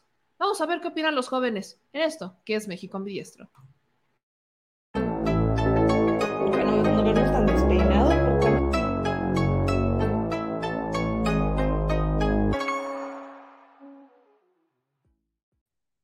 Despeinados o peinados, aquí estamos. ¿Cómo están, algo así. Deschongada. Mi querida Meme. estaba hablando de mí o algo así. ¿Cómo está, mi querido Steph? ¿Cómo estás? Muy bien, buenas noches. Pues aquí, como siempre, un gusto estar en tu programa y estar aquí con mi querido Edwin, que hoy el tema está súper interesante y con todo. Con todo, mi querido Edwin, también tú cómo estás? Bien, gracias, Meme. Hola, Steph, eh, productor y a toda la audiencia, un saludo. Muy buenas noches. Pues vamos a darle al Chile. ¿Cuáles son los testimonios que más le deberían de preocupar a García Luna, a Calderón y a Vicente Fox? Empiezo contigo, Steph. Éntrale. Pues el tema del, de Zambada, fíjate que algo, a mí algo que me causó mucho ruido y que creo fue de las cosas que, que te da muestra de cómo operan y te da muestra de cómo está operando y cómo siempre han operado y van a seguir operando, es cómo quisieron embarrar eh, ayer a nuestro presidente Andrés Manuel y donde el mismo Zambada, o sea, un capo de la droga que nosotros en la sociedad se le tiene como lo peor de lo peor, es imposible que él mismo haya tenido más valor moral de salir a decir, no, yo nunca di o no di este dinero, se dio un dinero a esta persona, pero no fue para, para la campaña o no fue para el gobierno o no fue para acciones de Andrés Manuel López Obrador. O sea, tuvo más valor moral, y el mismo presidente lo dijo, que, estos famosos rateros de cuello blanco. Y ahí es un, argumento que siempre digo yo, ¿qué es peor, un capo de la droga o, un político corrupto que extorsiona capos de la droga. Entonces, yo me atrevo a decir que es peor un político corrupto que extorsiona a capos de la droga, porque esta gente de los capos de la droga, pues son, sí, son delincuentes y sus actividades son totalmente delictivas y mal vistas por la sociedad por obvias razones. Pero ¿y estos rateros de cuello blanco que vemos extorsionando, siendo brazo armado y que aparte de todo se les da un trato preferencial, lo estamos viendo ahorita en el juicio de García Luna. ¿Cómo es posible que al Chapo lo hicieron añicos, así, tal cual? El juicio duró mucho tiempo y, bueno, exhibieron a su mujer, hicieron muchísimas cosas y ahorita le están dando un trato preferencial a este hombre por haber sido servidor público, por haber sido, pues sí, de alto nivel aquí en nuestro país y por los vínculos evidentes que tiene con el gobierno de Estados Unidos en aquel entonces y que no quieren sacar los nombres de los políticos o medios de comunicación en nuestro país y en Estados Unidos. Es terrible, es muy decepcionante lo que se está viendo ahorita en este, pues sí, en, en este juicio y que mañana se delibera y que acabó muchísimo antes de lo que se tenía pensado, también eso es muy, muy terrible porque entonces no agotaron todas las, todo lo que se tenía que agotar, los testimonios, los testimonios eh, muchos no, no, no, de los que pensamos que iban a testiguar, no, no testiguaron, entonces es, pues es muy mal esto, yo considero que sí lo van a, a, a culpabilizar porque sería terrible para el gobierno de Estados Unidos y para la justicia estadounidense, pero pues vamos a ver bajo qué condiciones también y vamos a ver cuáles son los cargos que le dan, porque también le pueden dar los cargos mínimos, cuando sabemos que ese hombre fue el culpable de la muerte de miles de mexicanos aquí en nuestro país. ¿Qué opinan sobre la defensa? Ahorita que, mencionabas el tema de, de, cómo intentaron embarrar al presidente, justo al inicio de la transmisión, lo que comentábamos era la mentira, ¿no? Cómo César de Castro usa una mentira, porque en ningún momento Andrés Manuel López Obrador eh, contendió electoralmente contra Vicente Fox. O sea, partiendo de eso, es una mentira. Pero utiliza una mentira, luego llegan los medios, cuestionan al abogado César de Castro y le dicen, ¿por qué lo dijiste de dónde lo sacaste? César de Castro intenta evadir de alguna manera, decir no que un documento oficial, le preguntan qué documento oficial y dice no sé de qué me hablan. Y en, los, en las transcripciones de la corte leemos que César de Castro dice que no sabe de quién es la nota, le llegó una nota y pues que en realidad ya sabía que eso no era un testimonio, o sea, sabía que no lo había dicho el rey Zambada, pero que de todas formas se lo iba a preguntar. O sea, eso justamente viene en las transcripciones, ya lo pusimos, y, la defensa, yo, ese es meme llamel, eso es lo que yo estoy diciendo, es mi opinión si lo quieren ver así. Yo pienso que Calderón y García Luna, digo que Calderón y Vicente Fox, alguno de ellos o los dos, intentaron o metieron mano en este juicio para desviar la atención al mencionar a un presidente en funciones como Andrés Manuel López Obrador. ¿Qué piensan de eso, Edwin? Pues pienso que podrías tener razón, es decir, de esta gente sin escrúpulos, sin vergüenza, pues claro que podría esperarse eso y bastante más. Ahora, yo siento que la táctica esta implementada por De Castro eh, tiene mucho más que ver con, primero, desconocer el contexto político mexicano en lo absoluto, Digo, por mucho que tenga un apellido que parece pues español, latino, pues no están obligados a ver que es un, un sujeto que vive pues quizás en, en, Nueva York, ¿no? O sea, poca, poca o ninguna idea de la, del acontecer de la política mexicana tendrá el señor, salvo quizás que el presidente Andrés Manuel pues es presidente, ¿no? Y que bueno, al ser un presidente que no fue educado en las universidades gringas, no habla inglés, es eh, de tez morena, pues claro que encaja con lo que ellos vendrían a considerar el arquetipo del presidente latinoamericano corrupto de una, ya lo habíamos hablado, de una república bananera comprada por el narcotráfico, que aparte encaja muy bien, y esto ya también lo he mencionado, con una pues narrativa que tiene sobre todo la ultraderecha eh, gringa, eh, supremacista blanca, de precisamente eh, los estados latinoamericanos fallidos, dirigidos por capos de la mafia, que a final de cuentas venga un presidente u otro, pues a final de cuentas los tiene en su bolsillo. Entonces, eh, creo que tiene que ver pues por ahí, o sea, un poco de desconocimiento, un poco de la narrativa de la que él seguro que también es una víctima, o sea, en parte alguien que pues la, la recibe, la almacena y pues ni siquiera lo hace conscientemente, ¿no? Ahora yo creo que, ¿qué testimonios deberían preocupar más? Yo creo que ya con que tu secretario de Seguridad Pública esté ahí en el banquillo de los acusados, ya es bastante malo.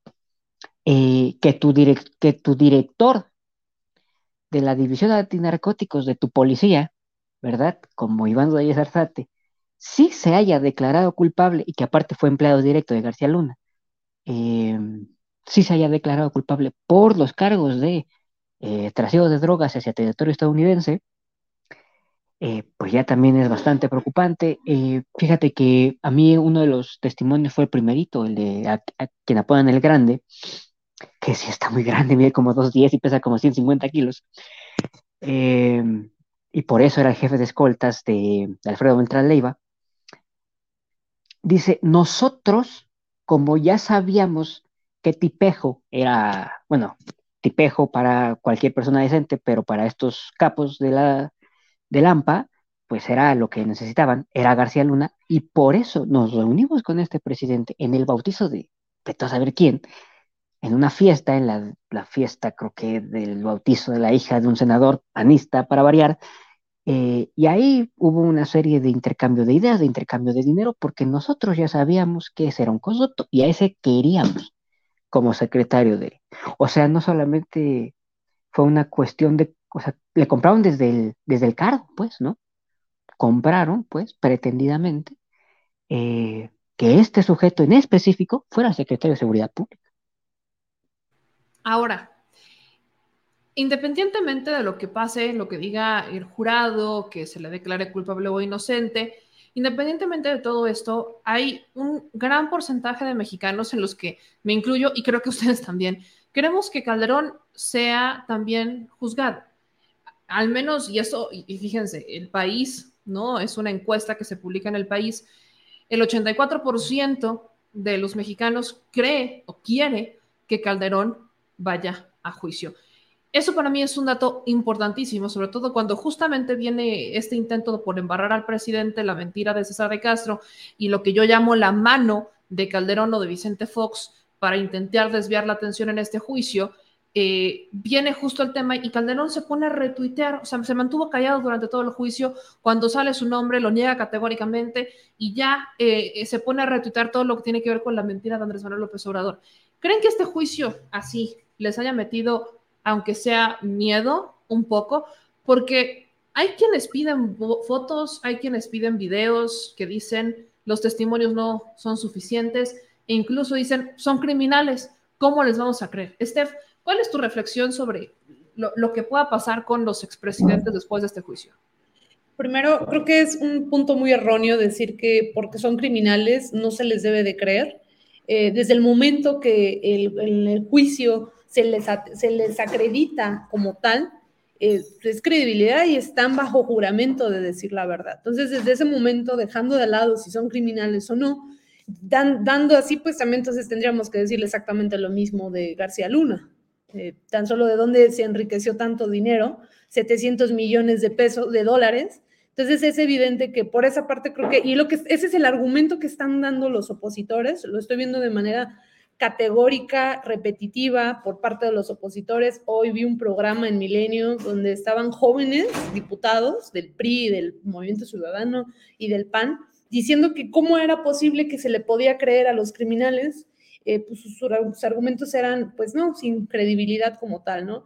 Eh, es una cosa ilógica y por supuesto que sí se les metió miedo, o sea, tan les metió miedo que de manera ordenada estos opositores pristas y panistas salieron a decir los mismos argumentos y asimismo los medios de comunicación masiva. Vemos al Universal a pesar que se le exhibió, que eso para mí fue de las cosas que, que pues fue un golpe muy fuerte para Universal y, fue eh, un, un, tema de credibilidad todavía más fuerte para el presidente Andrés Manuel cuando él siempre dice, los medios de, de, comunicación masiva eh, siempre están a favor, siempre hay chayote, siempre esto a favor de los opositores. ¿Por qué? Porque hay un chayote de por medio, porque hay dinero de por medio.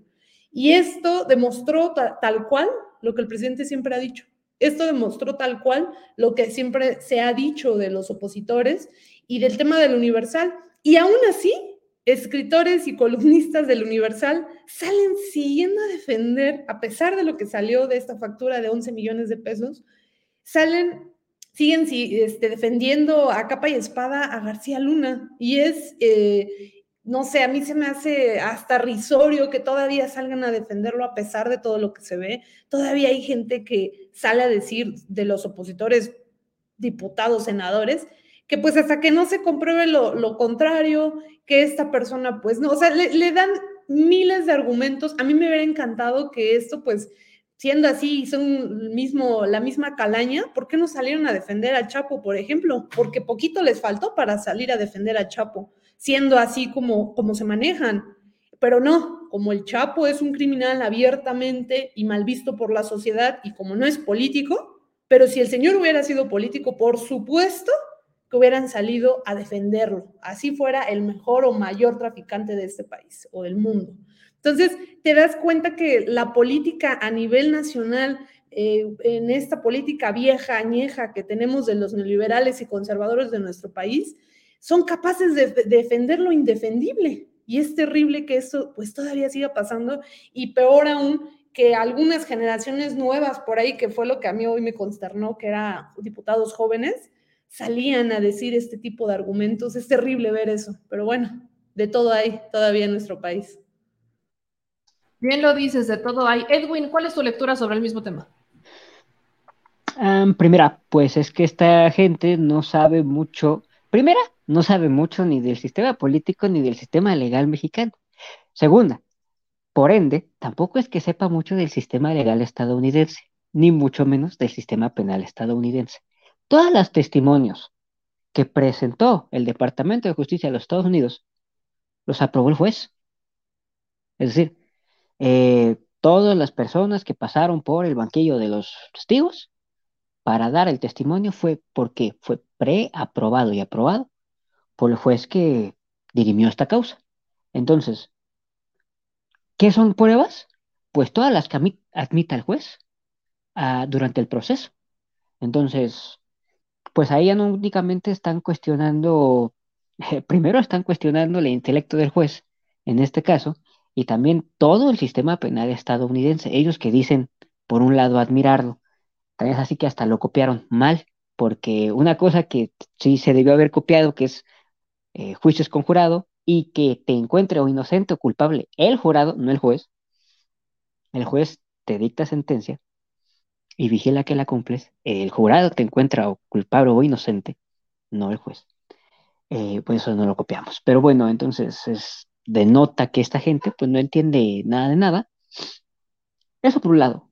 Y por el otro, llegan a unos niveles de petulancia ridículos, pretendiendo que los narcotraficantes te van a estar dando una suerte de recibo de honorarios, ¿no? O que tú se los vas a, emitir casi casi con, con IVA desglosado y con el IEPS desglosado. Pues es que esta gente es idiota si pretende eso, ¿no?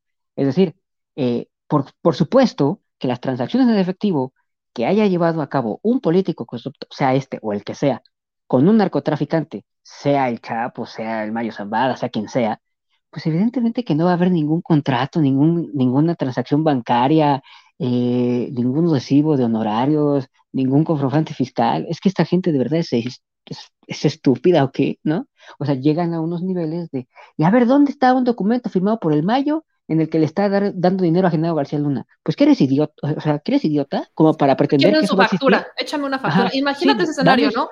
Sí, o sea, por supuesto. Imagínate a, García Luna diciéndole a, a, Mayo Zapata, ahí te va mi recibo de honorarios. Ahí te va, no exacto, ahí te va mi recibo de honorarios, quiero que me lo firmes y ponle sello de recibido, por favor. Por con favor. fecha firma eh, de, ajá, y luego, y necesito factura, entonces pásame el CFDI. Sello oficial del cártel de Sinaloa, por favor. Ajá, porfis, Por favor. así, sello oficial del cártel de Sinaloa, porque qué tal que hay el cártel de Sinaloa 2.0 como la Sonora Santanera, ¿no? Sí, Ah, claro. Entonces te digo, estos, estos sujetos eh, pues llegan a niveles de petulancia y de ignorancia pues, ridículos, altísimos. entonces, primera, jamás va a haber un recibo físico que deje, digamos, huella de que un narcotraficante está sobornando a un político. No son tan, o sea, son, son corruptos, no imbéciles. Y por otro lado, eh, las pruebas son todas aquellas que admitió el juez Brian Cogan. Y si el juez las admitió, fue por algo.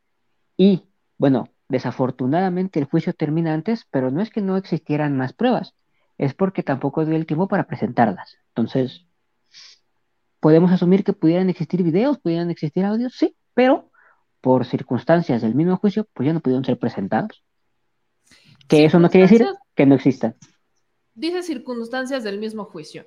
Yo pregunto, ¿realmente fueron circunstancias del mismo juicio? Recordemos que la fiscalía había mencionado, si no estoy mal, más de 70 testigos y que después de, justo después de mencionar el nombre de Felipe Calderón, y no hagas a un lado al Michi, por favor, porque quiere salir y deja que te abrace. Este, justo después de mencionar el nombre de Felipe Calderón, entonces la fiscalía anuncia que ya eh, vienen solo sus últimos cuatro testigos y un juicio que esperábamos de aproximadamente dos meses termina en menos de uno. ¿Qué nos dice eso, Steph? ¿Qué te dice a ti eso? ¿Crees que hubo ahí intereses? Yo estoy segura que hubo otros intereses, no solamente mexicanos, sino de Estados Unidos que de alguna manera intentaron proteger, pero esto, dicen los que saben, no es normal, que tampoco es muy común que se dé una situación como esta. Sí, sin duda esto implica y simbró eh, las estructuras políticas, económicas, empresariales y de medios de comunicación, eh, tanto de México como de Estados Unidos. De hecho, lo vimos con, con, el juez Kogan cuando no quería tal cual que se mencionara sobre el tema del universal y al final lo dejó que se mencionara, eh, porque decía que no era relevante, que me disculpe, pero por supuesto que eso es relevante. O sea, una situación de eso es por supuesto relevante. Es evidente que esto tiene que ver un tema político en Estados Unidos. Hay que recordar que el año que viene también son elecciones, al igual que aquí en nuestro país. Y, supongo que los estadounidenses le quieren sacar alguna tajada política a esto. Hay que recordar también que allá les encanta esto de, la faramaya, em, de los capos de la droga, porque según eh, los estadounidenses, pues la droga es lo que ha estado dañando a sus jóvenes y demás, que no ven el tema de las armas, por ejemplo, que, venden armas como vender dulces en Estados Unidos, pero bueno, y ellos sienten que tienen que ir con un enemigo en común y ese enemigo en común son los, los, los narcotraficantes. Entonces, el hecho de tener a un, un político, ex servidor público o ex político panista, eh, detenido, que este juicio ya se había postergado por mucho tiempo, no lo acaban de detener, esto ya tiene bastante tiempo, eh, pues iba a traer reflectores, iba a poder sacar ciertas cosas. Lo que a mí me suena un poco raro y todo es que al final no sacaron ningún nombre casualmente de la DEA, casualmente de Estados Unidos, hagan de cuenta que García Luna operó solo del otro lado, que sabemos que esto no puede pasar. Él no pudo haber operado solo del lado de allá, perdón. no pudo haber operado solo allá en Estados Unidos. Entonces, por supuesto que hubo redes de complicidad allá, nada más que pues no sabemos hasta dónde y por algo lo, acortó el, el, juez Kogan. A diferencia del juicio de Chapo, el juicio de Chapo duró mucho tiempo y lo agotaron a más no poder mediáticamente y, le hicieron pues muchas cosas, o sea, realmente lo que se le hizo al Chapo Guzmán, que a la fecha se dice que lo tienen casi vuelto loco al hombre, no se compara, por supuesto, en lo mínimo a lo que le está pasando ahorita actualmente a García Luna. Le están dando un trato hasta, si me, atrevo a decir, hasta preferencial. Lo vemos hasta con la mujer de, García Luna. También no se le dio el mismo trato que la mujer de Chapo Guzmán. Eh, a la mujer de Chapo Guzmán también ya se le estaba vinculando y era un tema de buenos y malos y aquí no veo eso. Entonces, eh, pues sí, es terrible lo que está pasando y por supuesto que esto sí simbró y tan simbró a la política de nuestro país, tan simbró a los expresidentes de nuestro país que tuvieron que acudir a esa artimaña que hicieron ayer de querer embarrar al presidente Andrés Manuel cuando pues el mismo Mayo Zambada salió a decir que no. Es sorprendente que un narco tenga más palabra y tenga más honor que estos rateros de cuello blanco, pero bueno, así están las cosas en la política mexicana. Edwin, obviamente, o sea, estoy totalmente de acuerdo con lo que dice Steph. Ahí, ahí yo también siento que, que, el momento de tocar a, Calderón, pues empezarían a salir nombres como el de Obama, como el de Hillary Clinton, y recordemos Obama, el Hillary propio Clinton, presidente Joe Biden. de Estados Unidos, sobre Joe todo Biden. porque, exacto, Joe Biden estuvo detrás de, este, A ver. particularmente él, de, de, de- de Rápido y Furioso. Era, Entonces, no, perdón, era vice, era vice president, ¿no? Me pareció, Era Obama. vicepresidente y él particularmente llevó este eh, tema de Rápidos y Furiosos. Entonces, ¿cómo lo van a sacar? Digo, o- o- siento que hubo ese trato preferencial, como dice usted. Pero entonces, y ahí va la pregunta. ¿Qué pasa si el jurado no declara culpable a Calderón? Digo, ojalá A Calderón, ojalá. a Calderón, ojalá, miren, ojalá. Pero ¿qué pasa si el jurado no declara culpable a García Luna? ¿Cómo queda este juicio? ¿Cómo queda García Luna y cómo queda todo lo que se dijo en este juicio? Pues imagínate, el Departamento de Justicia queda como que hicieron el imbécil durante todo este tiempo, ¿no? Porque tienen tres, tres años ahí a este pobre Ampón, eh, tres años ahí encerrado, más lo que se tarden en determinar si es culpable o no los del, los del jurado, que las deliberaciones pueden llevar bastante tiempo, eh, porque tiene que haber una opinión eh, muy mayoritaria, eh, es decir, muchas veces, o sea, tienen que ponerse de acuerdo, me parece que siguen siendo 12 personas las que conforman el jurado. Entonces, pues, ¿cómo queda el Departamento de Justicia? Pues como eso, como, como idiotas, como tontos, como incapaces, como incapaces de, de encarcelar a alguien que aparte ya tenían, ya tenían encarcelado. Nada más era de, era, digamos, demostrar que efectivamente el señor había incurrido en los tipos penales del que lo estaban acusando, ¿no? Y aparte, pues tú te quedas, se supone que es el Departamento de Justicia vendría a ser la mejor eh, institución a nivel mundial casi, o según ellos, para demostrar la culpabilidad de un presunto delincuente en cuanto a que si cometió o no los hechos que le están imputando. Entonces, pues así quedan. Y sí, yo pienso que efectivamente el juicio se acortó para no embargar a gringos white anglo-saxon protestants, que son la, la élite que gobierna ahí desde que se funda como país, eh, y que siempre han sido dos partidos y que a veces cambian el nombre el uno con el otro y se acabó, pero que son los mismos, eh, y que siguen siendo básicamente teniendo la misma ideología, es decir, supremacismo blanco, nada más que los demócratas no son tan abiertos en ese sentido, eh, pero que siguen siendo los mismos, los mismos. Eh, entonces, pues así quedan, ¿no? Y por supuesto, a ver, eh, García Luna, como digo, fue el funcionario mexicano que tuvo que operar todo lo que los gringos les dio la gana hacer aquí. Entre ellos, tú mencionas Rápido y Furioso, pero ese fue solo un operativo. Más bien toda la estrategia de seguridad nacional. Ah, porque aparte tenemos que entender algo. Estados Unidos, al sentirse el dueño del mundo, eh, contempla, con, aparte de a México, como una suerte de apéndice en la que ellos tienen absolutamente todo el derecho de hacer y deshacer, y por ende consideran lo que pase o no en México como un tema de su propia seguridad nacional. Entonces eso encajó en lo que se denominó eh, Iniciativa Mérida y que el, eh, que el funcionario que tuvo que operar todo lo que los gringos decían, pues era también este señor que aparece en pantalla, García Luna.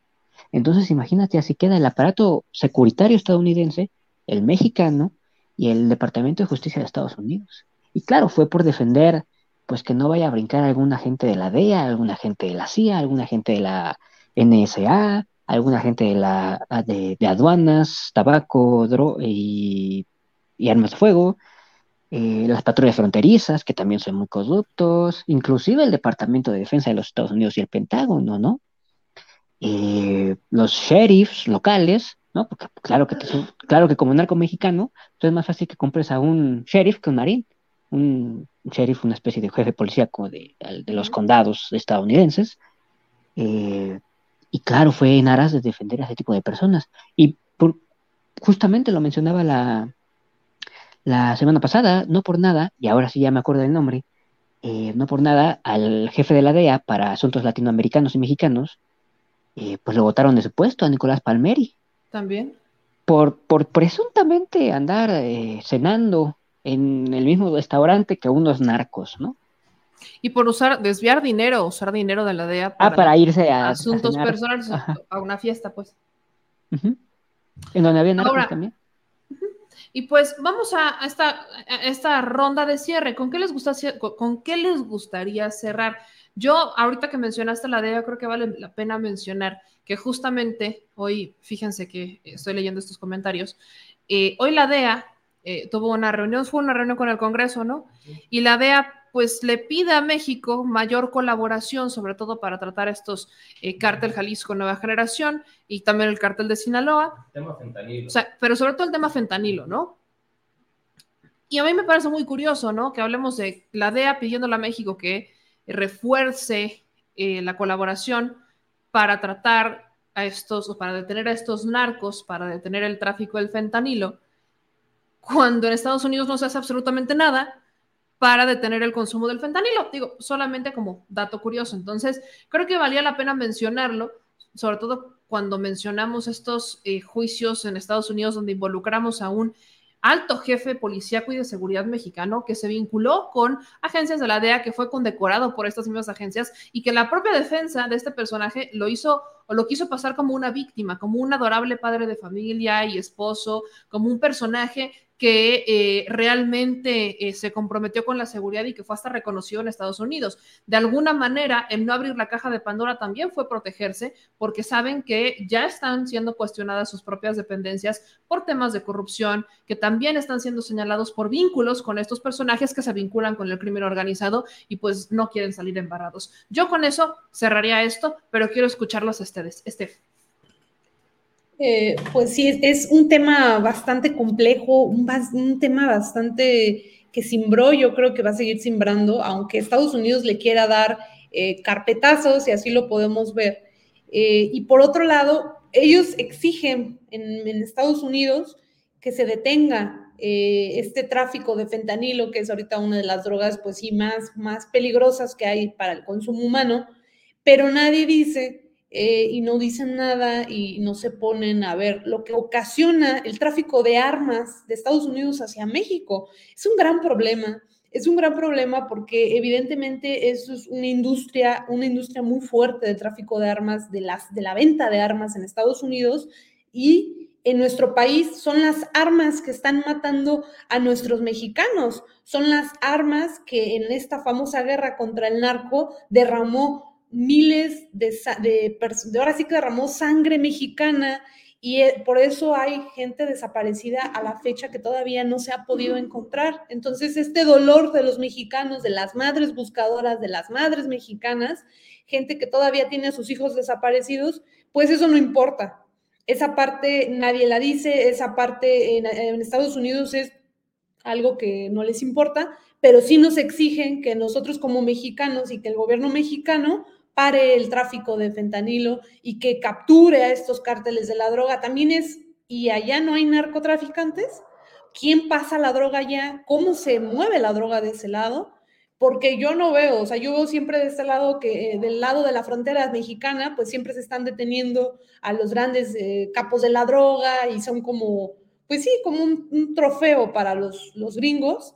Pero ¿qué pasa del otro lado de la frontera? ¿Qué hacen ellos? Como bien mencionas, Meme, para, contrarrestar este problema que es de salud, un problema muy fuerte en Estados Unidos, un problema de salud y social y político también.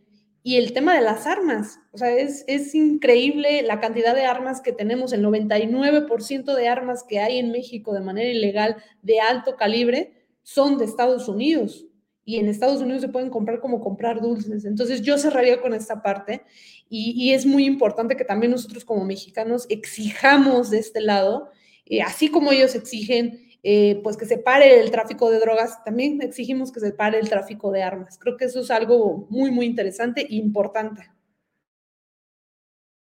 Edwin, ¿tú con qué cierras?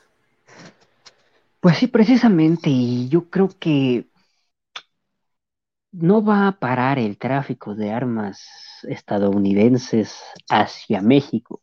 Primera, por la misma idiosincrasia del pueblo estadounidense, ¿no? defensores a ultranza del libre mercado.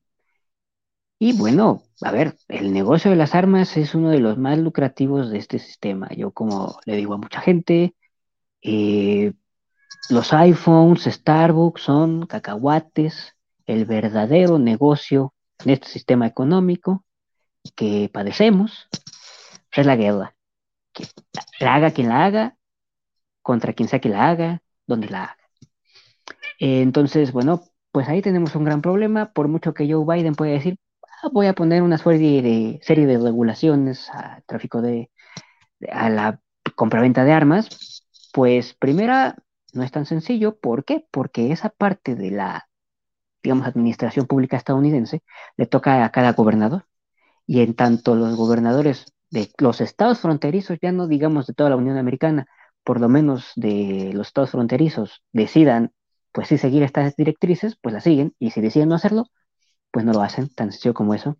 Ahora, claro, por supuesto, son un pueblo que también, o por lo menos su gobierno, que también es muy hipócrita, ¿no? Ellos sí quieren que eh, no llegue fentanilo y tantas otras drogas, por ejemplo, eh, hoy mostraban en, no sé si hoy o en estos días mostraban imágenes muy verídicas, por cierto, de cómo quedan los adictos al fentanilo. No son adictos al fentanilo, esos son adictos al crack, que sí, literalmente quedan como zombies por el uso y abuso de crack.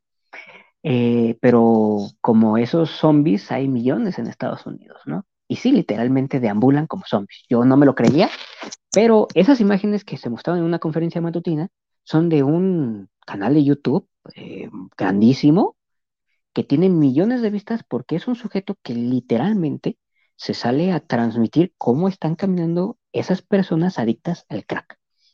Entonces, claro, para ellos, claro, por la misma defensa ultranza del libre mercado, pues tú eres libre de meterte cuanta cosa te dé la gana y por supuesto, por lo mismo de defender a ultranza el sistema de libre mercado, pues no hay un sistema de salud pública, ¿no? Tú te metes lo que quieras, pero pues si tú tienes con qué pagarte pues tu habilitación, te la pagas, y si no, pues deambula como zombie, como se ve en esos videos, ¿no?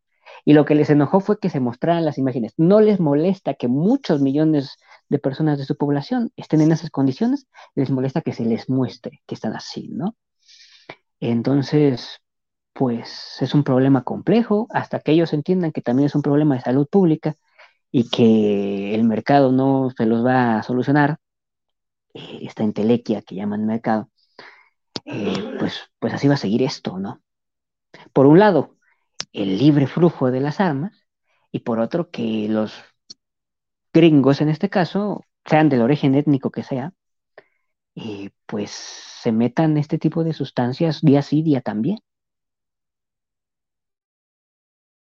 Pues ahí está, chicos. Yo les agradezco muchísimo, como todos los miércoles y a veces jueves, que le entremos a México ambidiestro. Ayúdenme con sus redes sociales, mi querida Steph. ¿En dónde te siguen? ¿En dónde te escuchan? ¿En dónde te ven, por favor?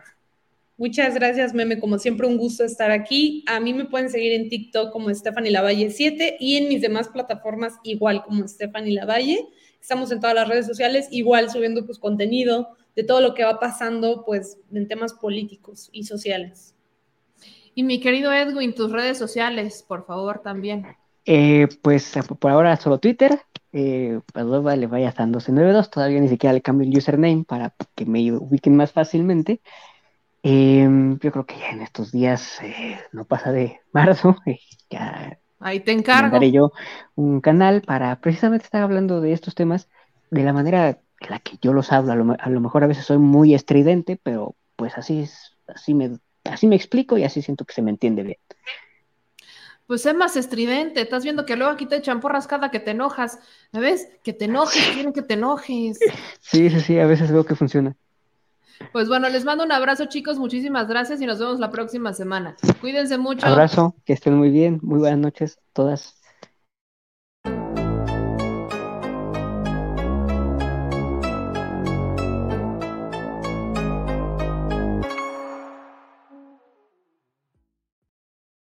Ya regresamos y vamos a la recta final con los temas. Si me permite, señor productor, si me da usted un par de minutitos nada más para dar estas notas importantes que hay que comentar. Porque miren ustedes, amigas y amigos, hablando de tranzas y hablando de cómo los cómo se mueven en la política.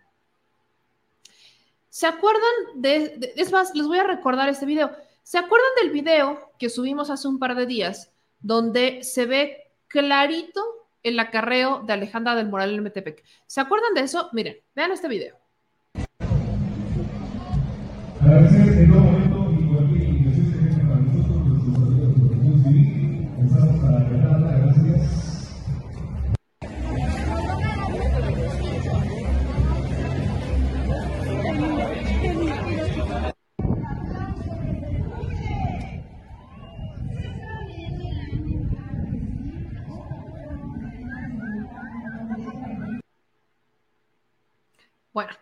particular lo que importa es esta parte, ¿no?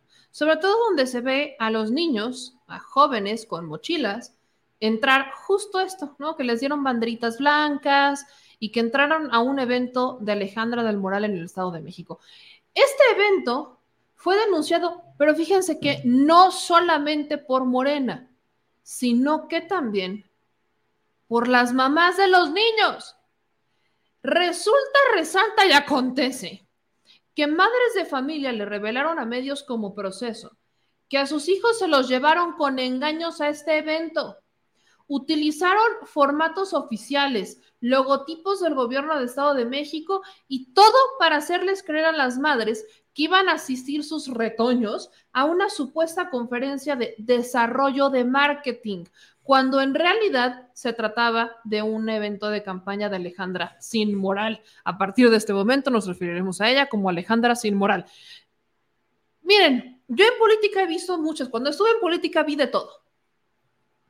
Vi desde mujeres, eh, o sea, comunidades indígenas, y, o sea, échense esta, que llegaban acarreadas, obviamente, para que les dieran sus, sus lonches, ¿no? Sus bolsitas de, fruits y eso, y que se las colgaban abajo de los vestidos, no abajo de las faldas, las escondían, se las amarraban debajo de las faldas, y como son faldas muy enormes y abultadas, pues te hacían parecer que no les habías dado absolutamente nada, entonces se volvían a formar y te volvían a pedir que les volvieras a dar. Y eh, llevaban incluso bebés en brazos, creo que esto ya se los he contado, llevaban bebés en brazos y te decían, es que me falta la torta para mi bebé. Y yo les decía, bueno, es que su bebé ni dientes tiene, ¿cómo se va a comer la torta? Y me hacían una cara que para qué les cuento. He visto desde ese tipo de escenas hasta movilizaciones de camiones de gente que va de arriba y para abajo para todos lados. Pero yo lo que no había visto era que movieran a estudiantes, o sea, fíjense que a mí no me había tocado, que movieran estudiantes a punta de engaños o sea, que les hicieran creer a sus papás que sus retoños iban a ir a una conferencia de desarrollo de marketing y que se los terminaran llevando a un evento partidista. Eso yo no lo había visto. Y miren que vi varias cosas. Esa no me había tocado. Miren a lo que llegan en el Estado de México. Échense la desesperación en el Estado de México. Ah, tuvieron que ir, tuvieron que recurrieron a chavos que ni siquiera votan sea, chavos que están en pleno tiempo estudiantil, chavos que están estudiando. Este fue el 9 de febrero en Metepec, aparte Metepec. O sea, recurrieron estos chavos. Y justo una señora, o sea, los alumnos eran del colegio del bachillerato tecnológico número 2. Y las madres que dieron un testimonio anónimo para evitar represalias contra su hijo, porque imagínense, toda la estructura, imagínense toda la infraestructura, perdón, para sacar niños de una escuela y llevárselos a un evento partidista que supuestamente iba a ser una conferencia de desarrollo de marketing. Los profesores evidentemente sabían, los de la escuela evidentemente sabían, o sea, los de la escuela ya, directores, maestros, todos ellos ya no sabían a quién más mover y lo primero que se les ocurrió fue, ¿por qué no hacemos que, los llevamos a un evento de marketing y ¡zas! que les cae Alejandra sin moral? Entonces, obviamente la mamá no quiere, pues, que sean, no, quiere que su hijo sufra de represalias, y la entiendo al 100%, pero la madre dice que su hijo llegó a la casa y pues la mamá no de, ay, ¿cómo te fue en la conferencia de marketing? Que no sé qué. y que el hijo le dijo que los habían llevado a un evento de Ale del Moral y que les dieron banderines. Mínimo les hubieran dado otra cosa. O sea, ni van a votar por ustedes porque ni los chavos votan, solamente los llevaron de relleno. Pero neta, miren, cuando yo estaba en política me siento como las abuelitas cuando te dicen, cuando yo estaba joven, mijita, fíjate, te voy a contar. Cuando yo estaba en política, mis niños y mis niñas, teníamos chavos. De hecho, yo me encargaba de trabajar con los jóvenes que no iban a votar, pero se les pagaba, o sea, era una chamba, para que fueran a echar porras, que fueran a, hacer, o sea, a hacer fiesta, que fueran a llevar como ese espíritu eh, de alegría a las campañas y yo los coordinaba, o sea, estábamos bajo el sol. Son luego los que ven afuera de, los semáforos, que con las banderitas y que luego así. Yo era la que me encargaba de un grupo de estos jóvenes. Yo me encargaba de llevarlos y todo esto y tocábamos puertas y la, la, la. Yo hacía eso con los chavos, pero se les pagaba. Era, o sea, estaban conscientes, era, incluso si eran menores de edad, teníamos que tener el permiso de sus papás firmado porque era un trabajo. Entonces, o sea, nosotros lo hacíamos de esa manera que pues, se les pagaba, se firmaba y esos gastos, pues yo los entregaba. Ahora no me pregunten si los reportaban al instituto o no, que yo creo que no, pero yo eso, eso yo lo hice. al menos eso se hacía antes. Pero y ahora te los llevas a punta de engaños para que rellenen un evento y ni porras te van a dar, pero les das un banderín. ¿Cómo cambian los tiempos? La desesperación a lo que te lleva. Pero lo que aquí me preocupa mucho más es toda esta infraestructura. Estamos hablando de un bachillerato tecnológico, el bachillerato tecnológico número dos. Sepa si hubo otros, al menos la mamá que habla dice que su hijo es del bachillerato tecnológico número dos. Entonces, no sabemos si hubo otros tecnológicos, otros bachilleratos que también hicieron esto, pero imagínense lo que están moviendo en el PRI en el Estado de México para que los maestros le mientan a los padres o algunos quizás con el permiso de los padres, no lo sé, pero terminan mintiendo para llevar a los chamacos a rellenar un evento. Esa desesperación no, no, no la puedo, o sea, no la tiene ni Margarita Zavala cuando tiene que hablar en el Pleno.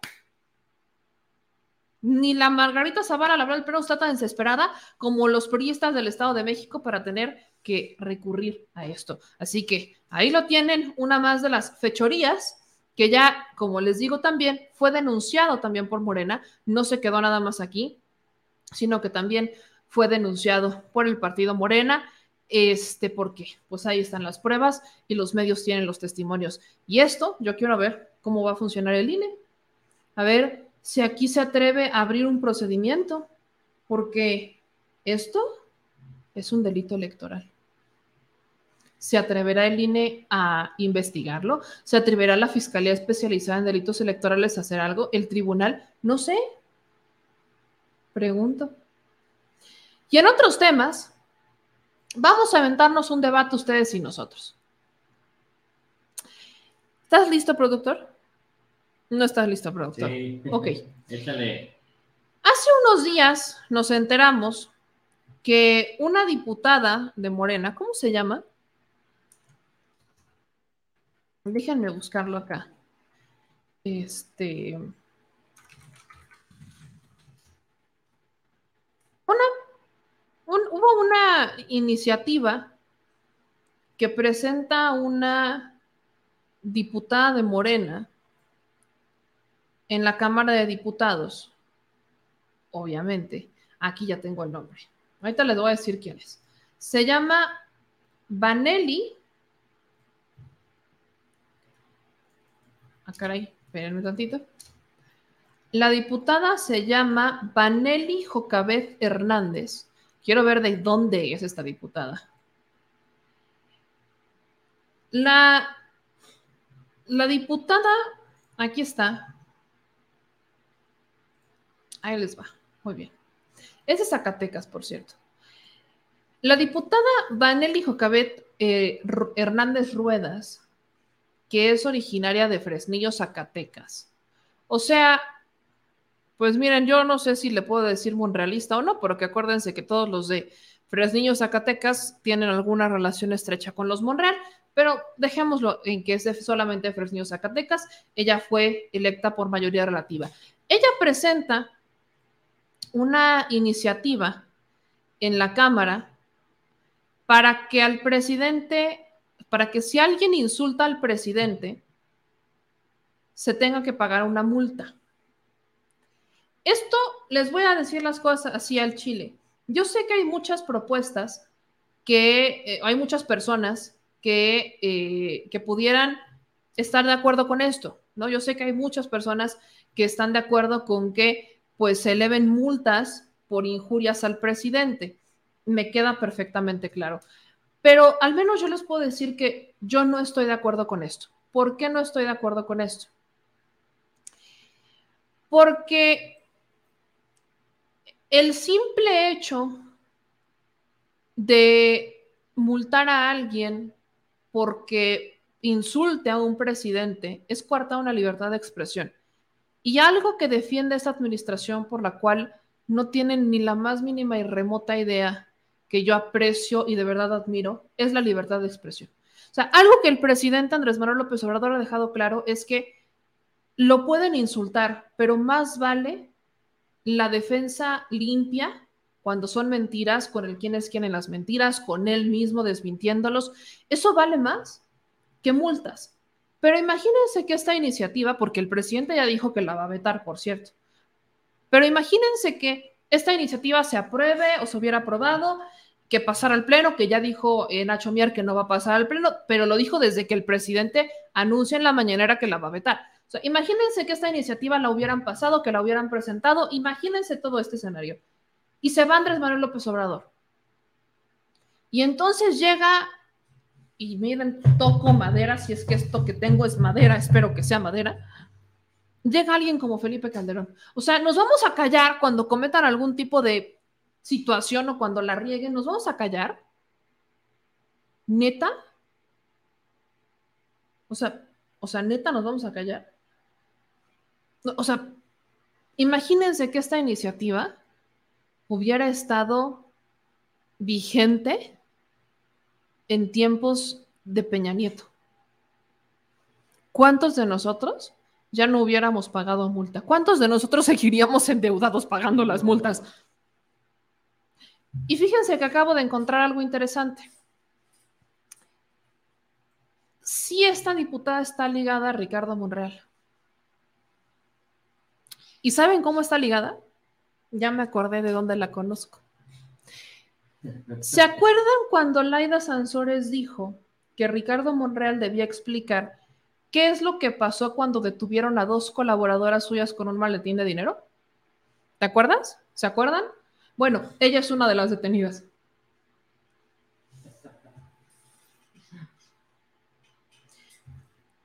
Si esto no es una prueba de que hay alguien que quiere boicotear al que está sentado en la silla grande, yo no sé qué es. Esta señora fue en 2015, exactamente. Esta diputada, esta ahora diputada de Zacatecas, en 2015 pretendía abordar un avión privado con destino hacia Toluca. Y llevaba dinero, llevaba un maletín con dinero. ¿Con cuánto? Con un millón de pesos. Ella fue detenida en 2015 con un millón de pesos en efectivo en el aeropuerto de Tapachula, Chiapas, por autoridades de la entonces PGR. En ese entonces, ella confesó que ese millón de pesos era de Ricardo Monreal. Un año más tarde, y vale la pena recordar dónde está ese audio, se filtró un audio donde Ricardo Monreal le pidió al entonces gobernador de Chiapas, Manuel Velasco, que lo apoyara para que la fiscalía librara los cargos de Vanelli Hernández, de quien se comprobó era titular de la Dirección de Desarrollo Social en la delegación Cuauhtémoc.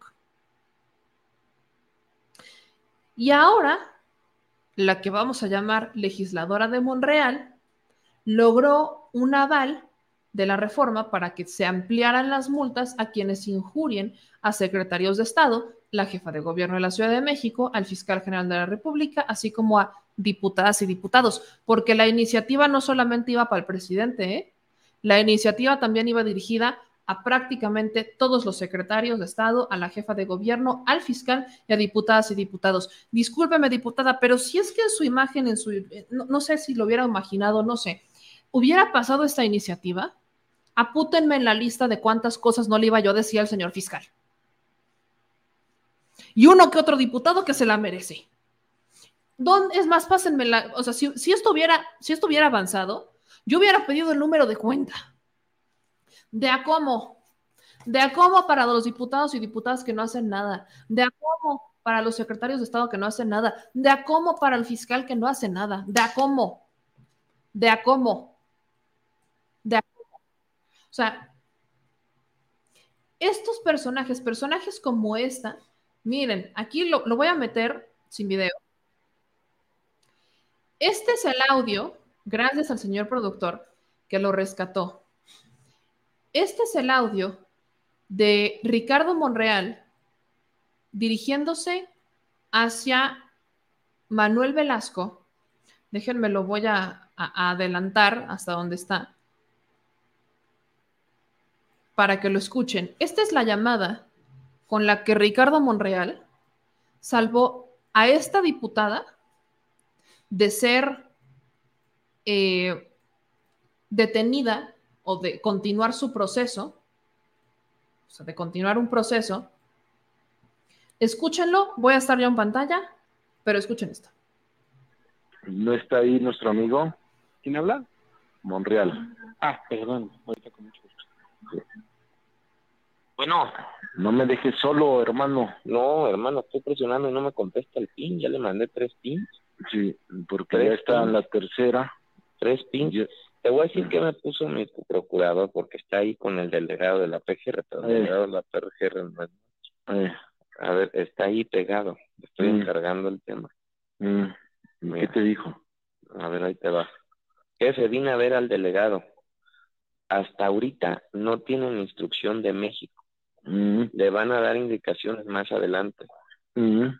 En este momento van a declarar las jovencitas. Mm, Le recomendaron cuidar todos los detalles.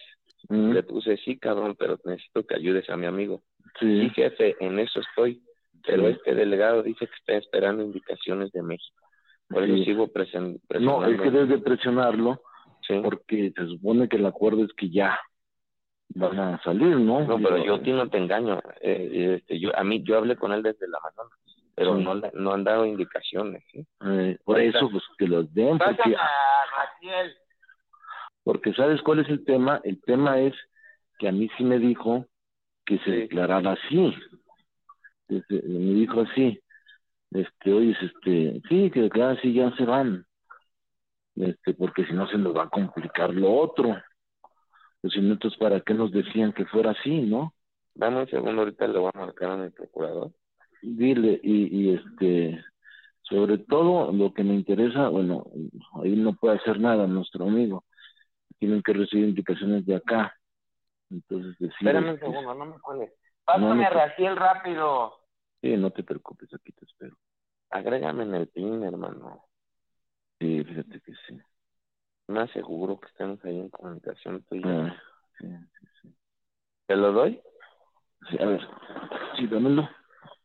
Es 28 28 7E 7E 85 85 FC. F C de casa. Está bien. Bueno, dime, este, Espérame, aquí está el procurador. ¿Qué pasó, Raciel?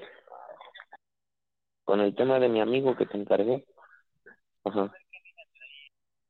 Espérame, te voy a poner en altavoz porque él te va a escuchar y quiero que nos des toda la información. A ver, te escucho. ¿Qué pasó? Sí, entonces este, hablé con el, el delegado para ver si traía alguna línea específico. Este, yo siento aquí, él estaba informando precisamente a la Ciudad de México. En ese momento estaban, iban a declarar las muchachas. En un principio, nosotros en el apoyo que le habíamos este, dicho, porque ellos iban a consignar, entonces en, una, en un principio nosotros le asesoramos que no declarara que no declarara para estructurar su declaración posteriormente este, en caso de que fuera así consignada. para moverlo allá en el juzgado federal y obtener su libertad. Pero eh, le pusimos una, ahí como fiscal, eh, se entrevistó con las familias y ellos habían recibido la indicación que mejor declarara, ¿verdad? Que mejor declarara a fin de que se les ayudara dentro de la averiguación previa. Entonces, así lo estaban haciendo, así lo están haciendo, y, yo, y el delegado estaba informando a la Ciudad de México, porque le están diciendo paso por paso, allá en la Ciudad de México, ¿verdad? Yo siento con la finalidad de que sí lo van a apoyar, porque al, al final de cuentas esas muchachas pues no son este, el objetivo, ¿verdad? Ok, entonces tú, tú sentiste que no hay ánimo de chingar. No hay ánimo, no hay ánimo, no hay ánimo. ¿Seguro? Sí, seguro, jefe. Bueno, pero No hay ánimo, quédate ahí. A ver, te voy a pedir un favor, quédate ahí y están informando, ¿no? Para que si hubieras cualquier cosa me hablas en chinga. Oye, pero tú, ¿por qué me habías dicho que recomendabas que no declararan? Ah, bueno, porque en un principio cuando nosotros pedimos ayuda allá, allá en Tapachula, ¿verdad? Dijeron que no, que los iban a consignar, que los iban a consignar. Entonces, para que no declararan ellos, porque en la entrevista previa que les hicieron, estaban este, eh, eh, citando al, al amigo, ¿ya me entendió? O sea, les entrevistan a ellas y dicen, no, pues que íbamos con fulanito, sutanito y así, ¿verdad? Entonces, este, entonces, como los iban a consignar, entonces dije, no, no, no, no, que no declare, para que no lo mencionen a él. Y ya en la declaración en el juzgado ya se le reestructura su declaración, ¿verdad? Para sacarlo a él y protegerlo. Ese, ese fue, esa era la estrategia. Bueno, a ver, quédate ahí pendiente, por favor, ¿no? Te encargo Estamos muy muchísimo. pendientes, señor. Y, Claro que sí. y- y presiona para que se arregle rápido, ¿me entiendes? Sí, señor, vamos a estar pendientes y vamos a Bueno. estar atrás de Gracias, gracias. Sí, señor.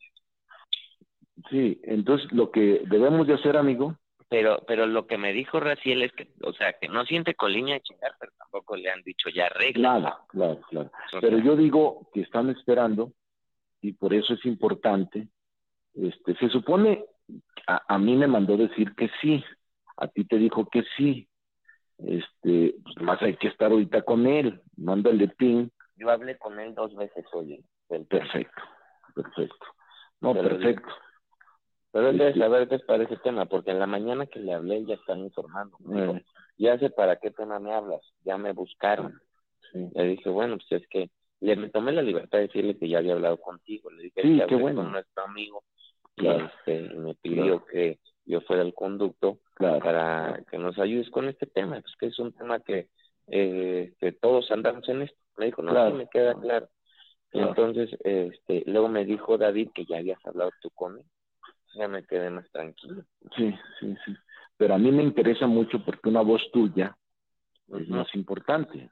Una voz tuya. Yo donde hablo con él directo es con el PIN. Eh, Ahorita le voy a volver a aventar otro PIN. Sí, dile, estoy aquí en espera. Estoy en espera Estoy en espera de, de que ya se de que le cumplamos a lo dicho a nuestro amigo. ándale, de que le cumplamos a nuestro amigo. Yo también caminaba las Y cosas, ya, pero- y ya, ya en mi tierra nada más están esperando la indicación. Exacto, exacto. Órale.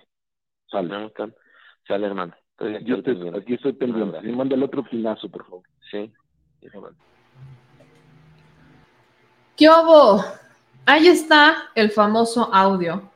El famoso audio que Laida Sansores pedía, ¿no? A ver si Ricardo Monreal se atrevía a mencionarlo, se atrevía a hablar sobre el tema. Que obviamente no, no pasó. Pero fíjense qué cosa tan interesante, porque justo después de esto, el caso de Bebelian- Benelian Hernández ya no fue tocado por los medios de comunicación. No, no se tocó. O sea, a partir de estas negociaciones, no se tocó. Ella fue secretaria de Desarrollo Social de la delegación Cuauhtémoc eh, cuando estaba Ricardo Monreal en la delegación Cuauhtémoc. Y los medios de comunicación, cuando reportan el nombramiento, porque se le da ese nombramiento, ya no dijeron absolutamente nada. O sea, es más, a la detención, o sea, hubo incluso errores con la fecha de detención que la terminan nombrando secretaria de Desarrollo Social ocho días después de la fecha real. Y ahora es diputada federal. A mí me queda claro que es diputada federal porque Ricardo Monreal se lo regaló. O sea, ha de estar Ricardo Monreal en deuda con ella. Imagínate, te, te detienen por, o sea, llevas una lana que te dijo tu jefe que llevaras, ¿no?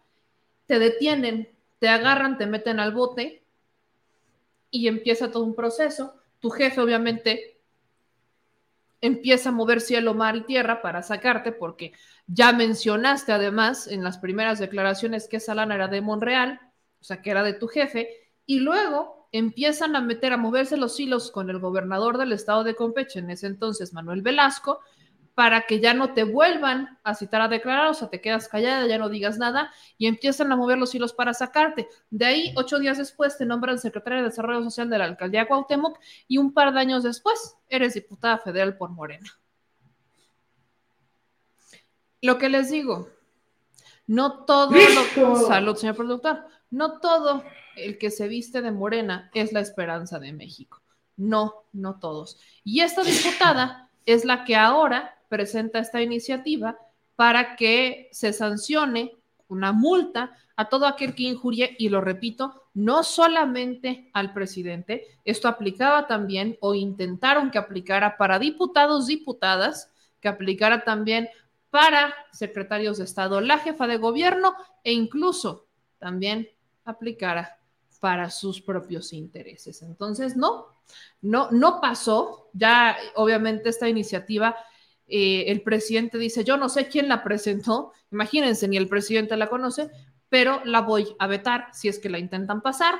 Y una vez que el presidente dice esto, en la Cámara de Diputados, Nacho Mier ahora sí dice que ya no lo va a, pasar ni siquiera al pleno. Vamos a ver, escuchar lo que dijo el presidente. Sorprendió ayer que autorizan en la Cámara que el que insulta al presidente le van a aumentar este, el castigo, va a tener que pagar dos, tres veces más. Yo no sé quién hizo eso. Sí, pero yo no lo necesito eso. Yo no lo necesito, yo no lo promoví. Sí, lo voy a vetar. Lo voy a vetar, ¿eso para qué? No, libertad de expresión. Y este, ¿por qué no pones a Rubén Darío? Un gran poeta, nada más que ahora ya no Ahí está lo que dijo el presidente Andrés Manuel López Obrador. Y miren, ya, ya, ya nos vamos, ¿no, señor productor? Pues ya, ¿no? Ya nos vamos. Solamente que antes de irnos, yo, yo, yo tengo una, una queja. Bueno, dos. ¿Contra quién? Una contigo. Vamos. Sí. A ver, échale. ¿Por qué no me regalaste mi Tesla? ¿Tu Tesla? Sí. Tesla estoy debiendo. ¿Por qué no me regalaste? ¿Por qué no me regalaste mi Tesla? Porque yo no tengo acuerdos, porque no es momento, tú sabes. Este, no soy O sea. O sea, es que, o sea, es que, es que chale. Es que chale. Si el gobernador, o sea, es que chale, sí cala. Si el gobernador Samuel García le puede regalar a su esposa un Tesla, Porque no ¿por qué tú no me lo puedes regalar a mí, señor productor? ¿Ves? La vida es muy injusta. La vida es muy injusta. sí. Pero ahí les va la otra queja, o sea, la que sí es, la que sí es queja. Resulta, resalta y acontece y agárrenme que Sandra Cuevas, hablando de la Cuauhtémoc, Sandra Cuevas quiere frenar, quiere desaparecer, quiere prohibir este famoso baile dominical de Santa María la Ribera. Hijo, hijo, hijo. No me toques eso porque mis piernas se acalambran y quieren tomar acción. Hace unos días, la alcaldía emitió un comunicado sosteniendo que, échate esta, la contaminación auditiva y el consumo indebido del suministro eléctrico del kiosco Morisco por parte del colectivo Colombia, que es el que se encarga de organizar estos bailes en Santa María la Ribera, no puede alterar la tranquilidad, seguridad y convivencia de quienes habitan en la colonia de Santa María la Ribera. Es decir, los quiere correr. O sea, un evento que ya es considerado incluso cul- cultural. Pues sí, porque son, son actividades. Este, O sea, estos bailongos son urbanas, culturales, exacto.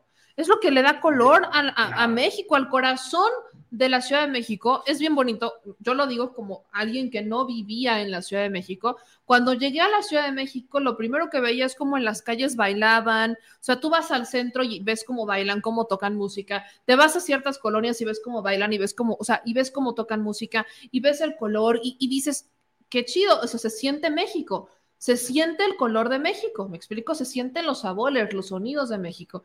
Y llevan años organizándose estos colectivos, o sea, llevan años haciéndolo. Pero de la nada llega una señora que se siente la dueña de no sé qué y que se hace el jariquiri todas las mañanas antes de despertar y que se ve al espejo y se besa diez veces porque nadie le da amor y nunca le dieron amor, que se me hace que se les cayó de chiquita.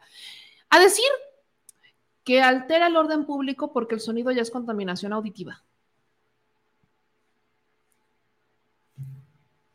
Un parque, un kiosco, colonia popular, diversión, desestrés. O sea, que la señora sea una amargada no es nuestra culpa. Si la señora no sabe bailar, es una amargada, no le gusta la música o sepa Dios qué, mejor que se vaya a terapia. Les digo que el caso de Sandra Cuevas ya es un tema psiquiátrico. Y de- obviamente desde este espacio vamos a, va- vamos a darnos un rol. Porque estos colectivos, estos colectivos están diciendo justamente que los han estado, no, o sea, no llegaron amablemente a decirles, oigan, podemos solucionar. No, no, no, no, los llegaron a hostigar. O sea, los quieren correr y no es la primera vez que Sandra Cuevas hace esto. Y ahí les va, lejos de, lejos de quejarse así de crítica hacia la persona, hagan cuentas. Sandra Cuevas está queriendo desaparecer todo lo que está en contra de ella. Esta sí es una dictadora. Esta sí es una señora que no soporta a aquellos que piensan diferente. Entonces, prácticamente, si usted nunca la apoyó, si usted es de este grupo de personas que no apoyó a Sandra Cuevas, va a ir en su contra, lo va a perseguir, porque la señora quiere desaparecer todo aquello que no la respalda. Ese es el problema. A la doctorante de 20 países que solamente habitan en México, literal, porque la señora solamente estudió sus maestrías en la Ciudad de México, y solo es una, por cierto. La doctorante, la presumida, como lo hemos dicho en más de una ocasión, esta señora, que sí, y voy a insistir, es una dictadora, es una ignorante, y aunque le duela, aunque la mona se vista de seda, mona se queda. Y en su caso, lo repito, le falta educación, le falta clase, le falta cultura, Sobre todo. sobre todo le falta cultura. Pero, pero por demás, a esta señora le hace falta amor propio. Que ya su caso, ni con 10 terapias psiquiátricas, ni con terapia de electrochoques, creo que salga. Así que, para no amargar la noche, quiero que vean esta parodia de la doctorante de la Cuauhtémoc, que es realizada justamente por Plaqueta. Cuevas y para mi administración es muy importante la cultura. Les quiero presentar al nuevo encargado de este departamento, el licenciado Jaramillo.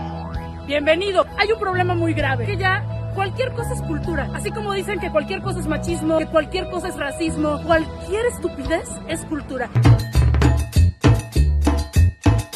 Este tipo de actividades que nada más causan desorden, ismo, ya no van a estar permitidas, así que el licenciado Jaramillo va a impedir este baile.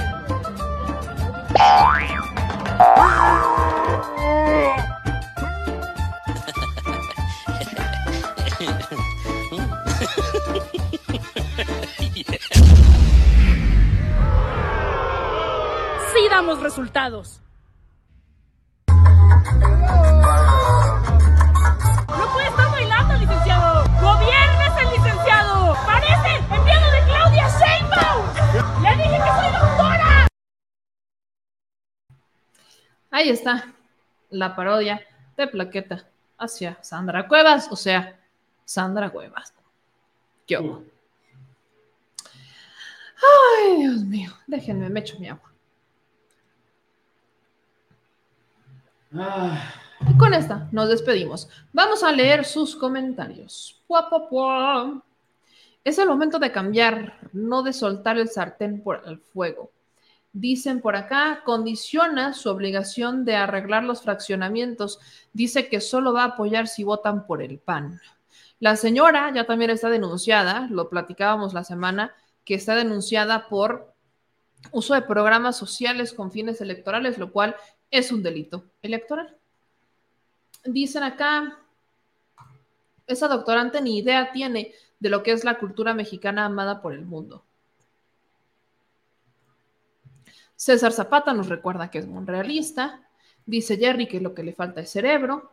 Dicen que esperan de una hija de un tianguista que no ve. Miren, no, no, no, yo no, o sea, el tema de hijos de tianguistas, la neta es que hay muchos que son bastante honorables, que tienen un buen de cultura, que son bien, son personas bien chidas. Sandra Cuevas, no. O sea, Sandra Cuevas, me van a disculpar. eso no tiene nada que ver, nada que ver. Eh, dicen aquí sobre el juicio de García Luna, Topolino. Nadie habla de que dos miembros del jurado se fueron a pasear y por eso se perdieron dos días de juicio. ¿Quién dice que no los sobornaron afuera o les dieron indicaciones? Nadie sabe que son miembros del jurado. No. Para empezar. Es, este, una, es reservada, es información reservada. Es información reservada, ni siquiera ellos lo pueden compartir. Y si se llegan a enterar que ellos son miembros del jurado, uh, hay, hay consecuencias muy graves.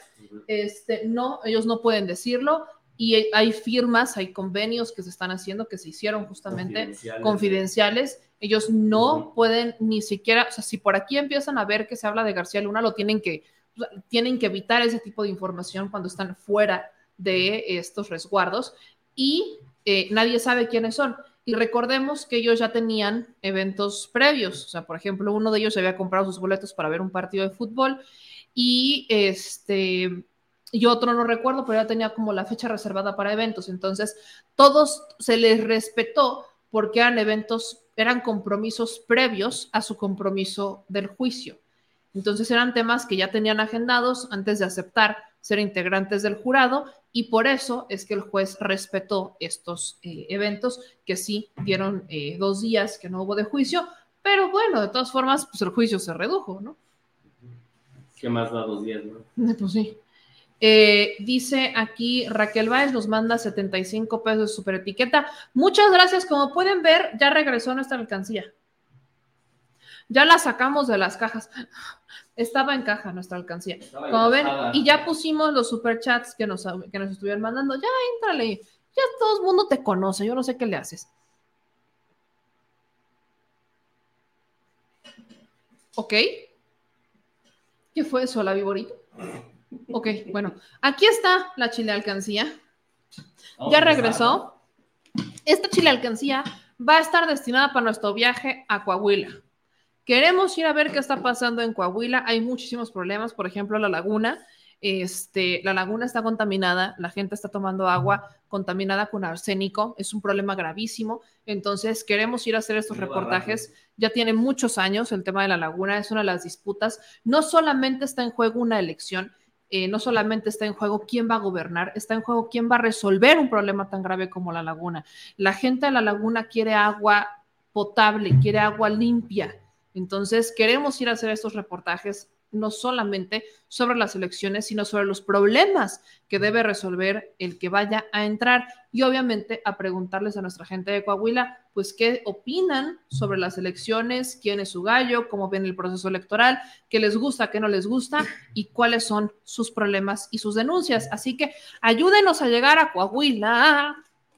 Creo que Coahuila en un burrito sabanero. Me gustó mucho cómo eh, expusiste ahorita la forma de poder votar. No, no quién me va a endulzar el oído, sino quién me va a resolver mis problemas. Esa es la forma que tenemos que ver a partir de ahora de cómo elegir al candidato que va a tratar de hacer posible que esos problemas se resuelvan. solución, claro. Exactamente. Entonces, ayúdenos a llegar a Coahuila. Todos los superchats que ustedes nos manden, se van para Coahuila. Entonces, aquí ya vamos a meter el de Raquel Báez, que es de 75 pesitos, que claro que ayudan, imagínate, pues, para el chesco, para las changuis de atún, para el changuis de atún, para para el rol, para caminar, pues obviamente.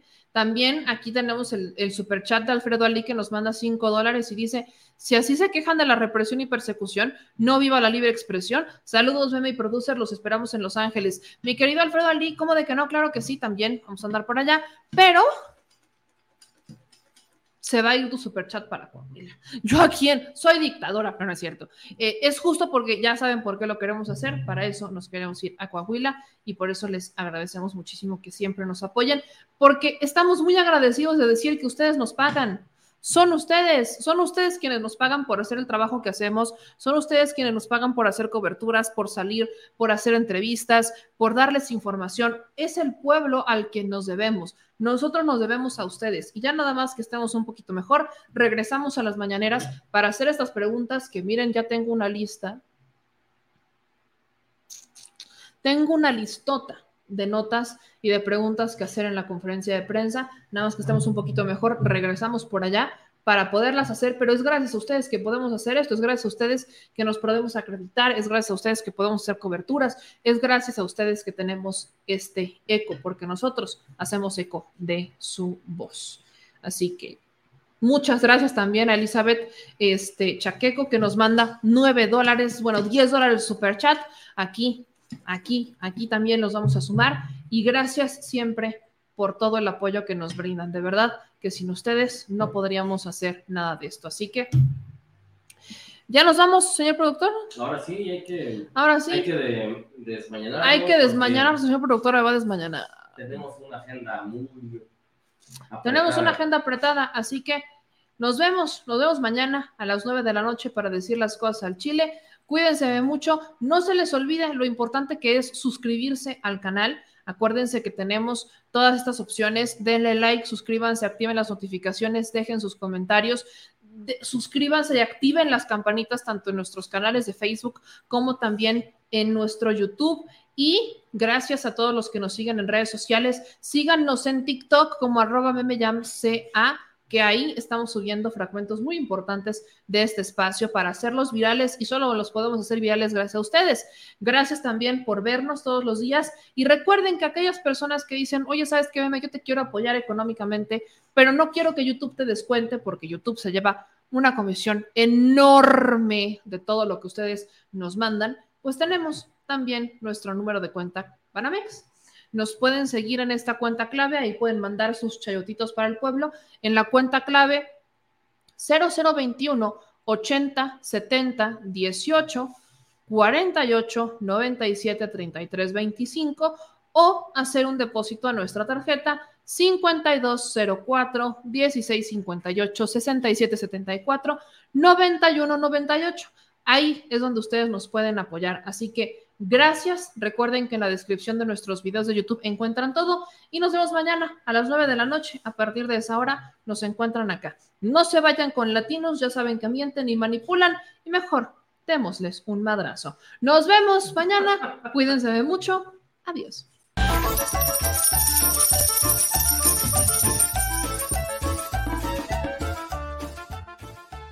Al Chile Recuerda que una forma de apoyar nuestro proyecto e impulsarnos a generar más y mejor contenido es a través de los superchats en nuestras transmisiones en vivo. Solo tienes que dirigirte al recuadro donde escribes mensajes, darle clic al símbolo de moneda, colocar los datos de tu tarjeta bancaria, el monto a donar y de forma inmediata se verá reflejado en un recuadro de color con el mensaje de tu preferencia. Otra manera, por si no nos alcanzas a ver en vivo, es ir a la descripción de nuestro video de YouTube, darle clic a la liga de PayPal y repetir el proceso como en los superchats. Ese recurso llegará directo a nuestra cuenta bancaria. En Facebook también puedes apoyarnos de forma mensual. En el inicio de nuestra página encontrarás el botón Quiero colaborar. Ahí podrás adquirir una membresía que nos impulsará a seguir combatiendo la infodemia desde esta plataforma. Y si eres de los que no confía en la tecnología, puedes hacer un depósito o transferencia a nuestro número de tarjeta Banamex, desde cualquier establecimiento, banco y hasta tu aplicación móvil. Anótalo. El número es 4766-8415-9203-0897. Recuerda, esto es completamente voluntario y es una forma de apoyar e involucrarte más con este proyecto independiente. Hazlo tuyo y comparte.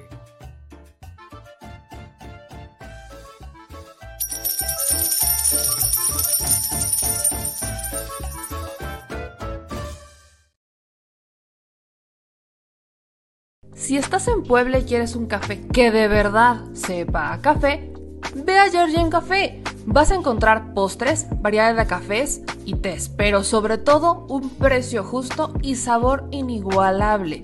Por la pandemia, su servicio es solo para llevar, pero de verdad no te lo puedes perder.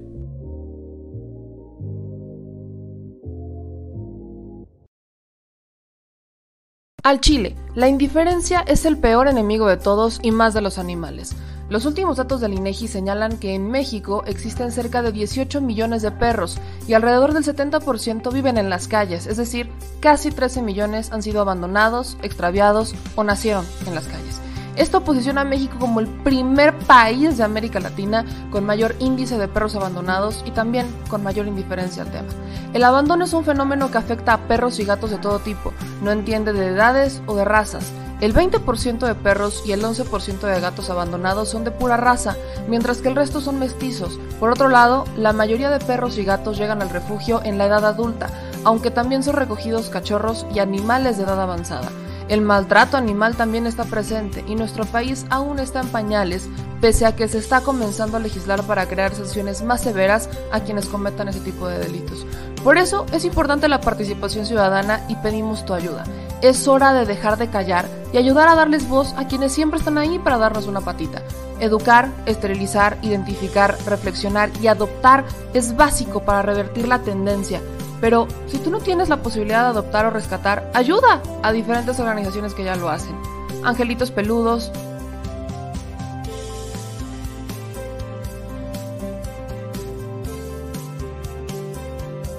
Amor sin raza.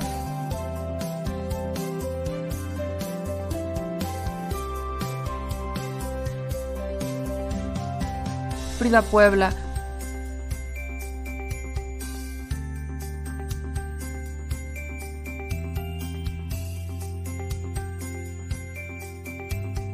Rivera Rescue.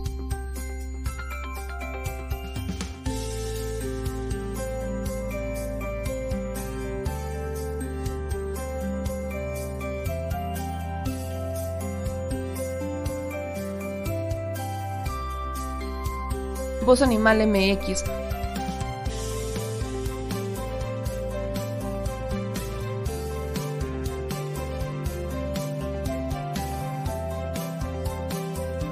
el albergue San Cristóbal,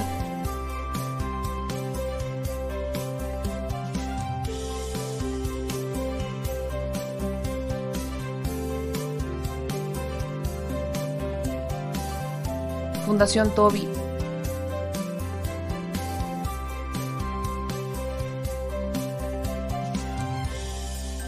O Patitas Invisibles son algunas de las organizaciones a las que constantemente donamos y apoyamos, pero no es suficiente. Ayúdanos a que sean más voces las que salven vidas. Sus patitas, de verdad, pueden salvar tu vida. Difunde y dona.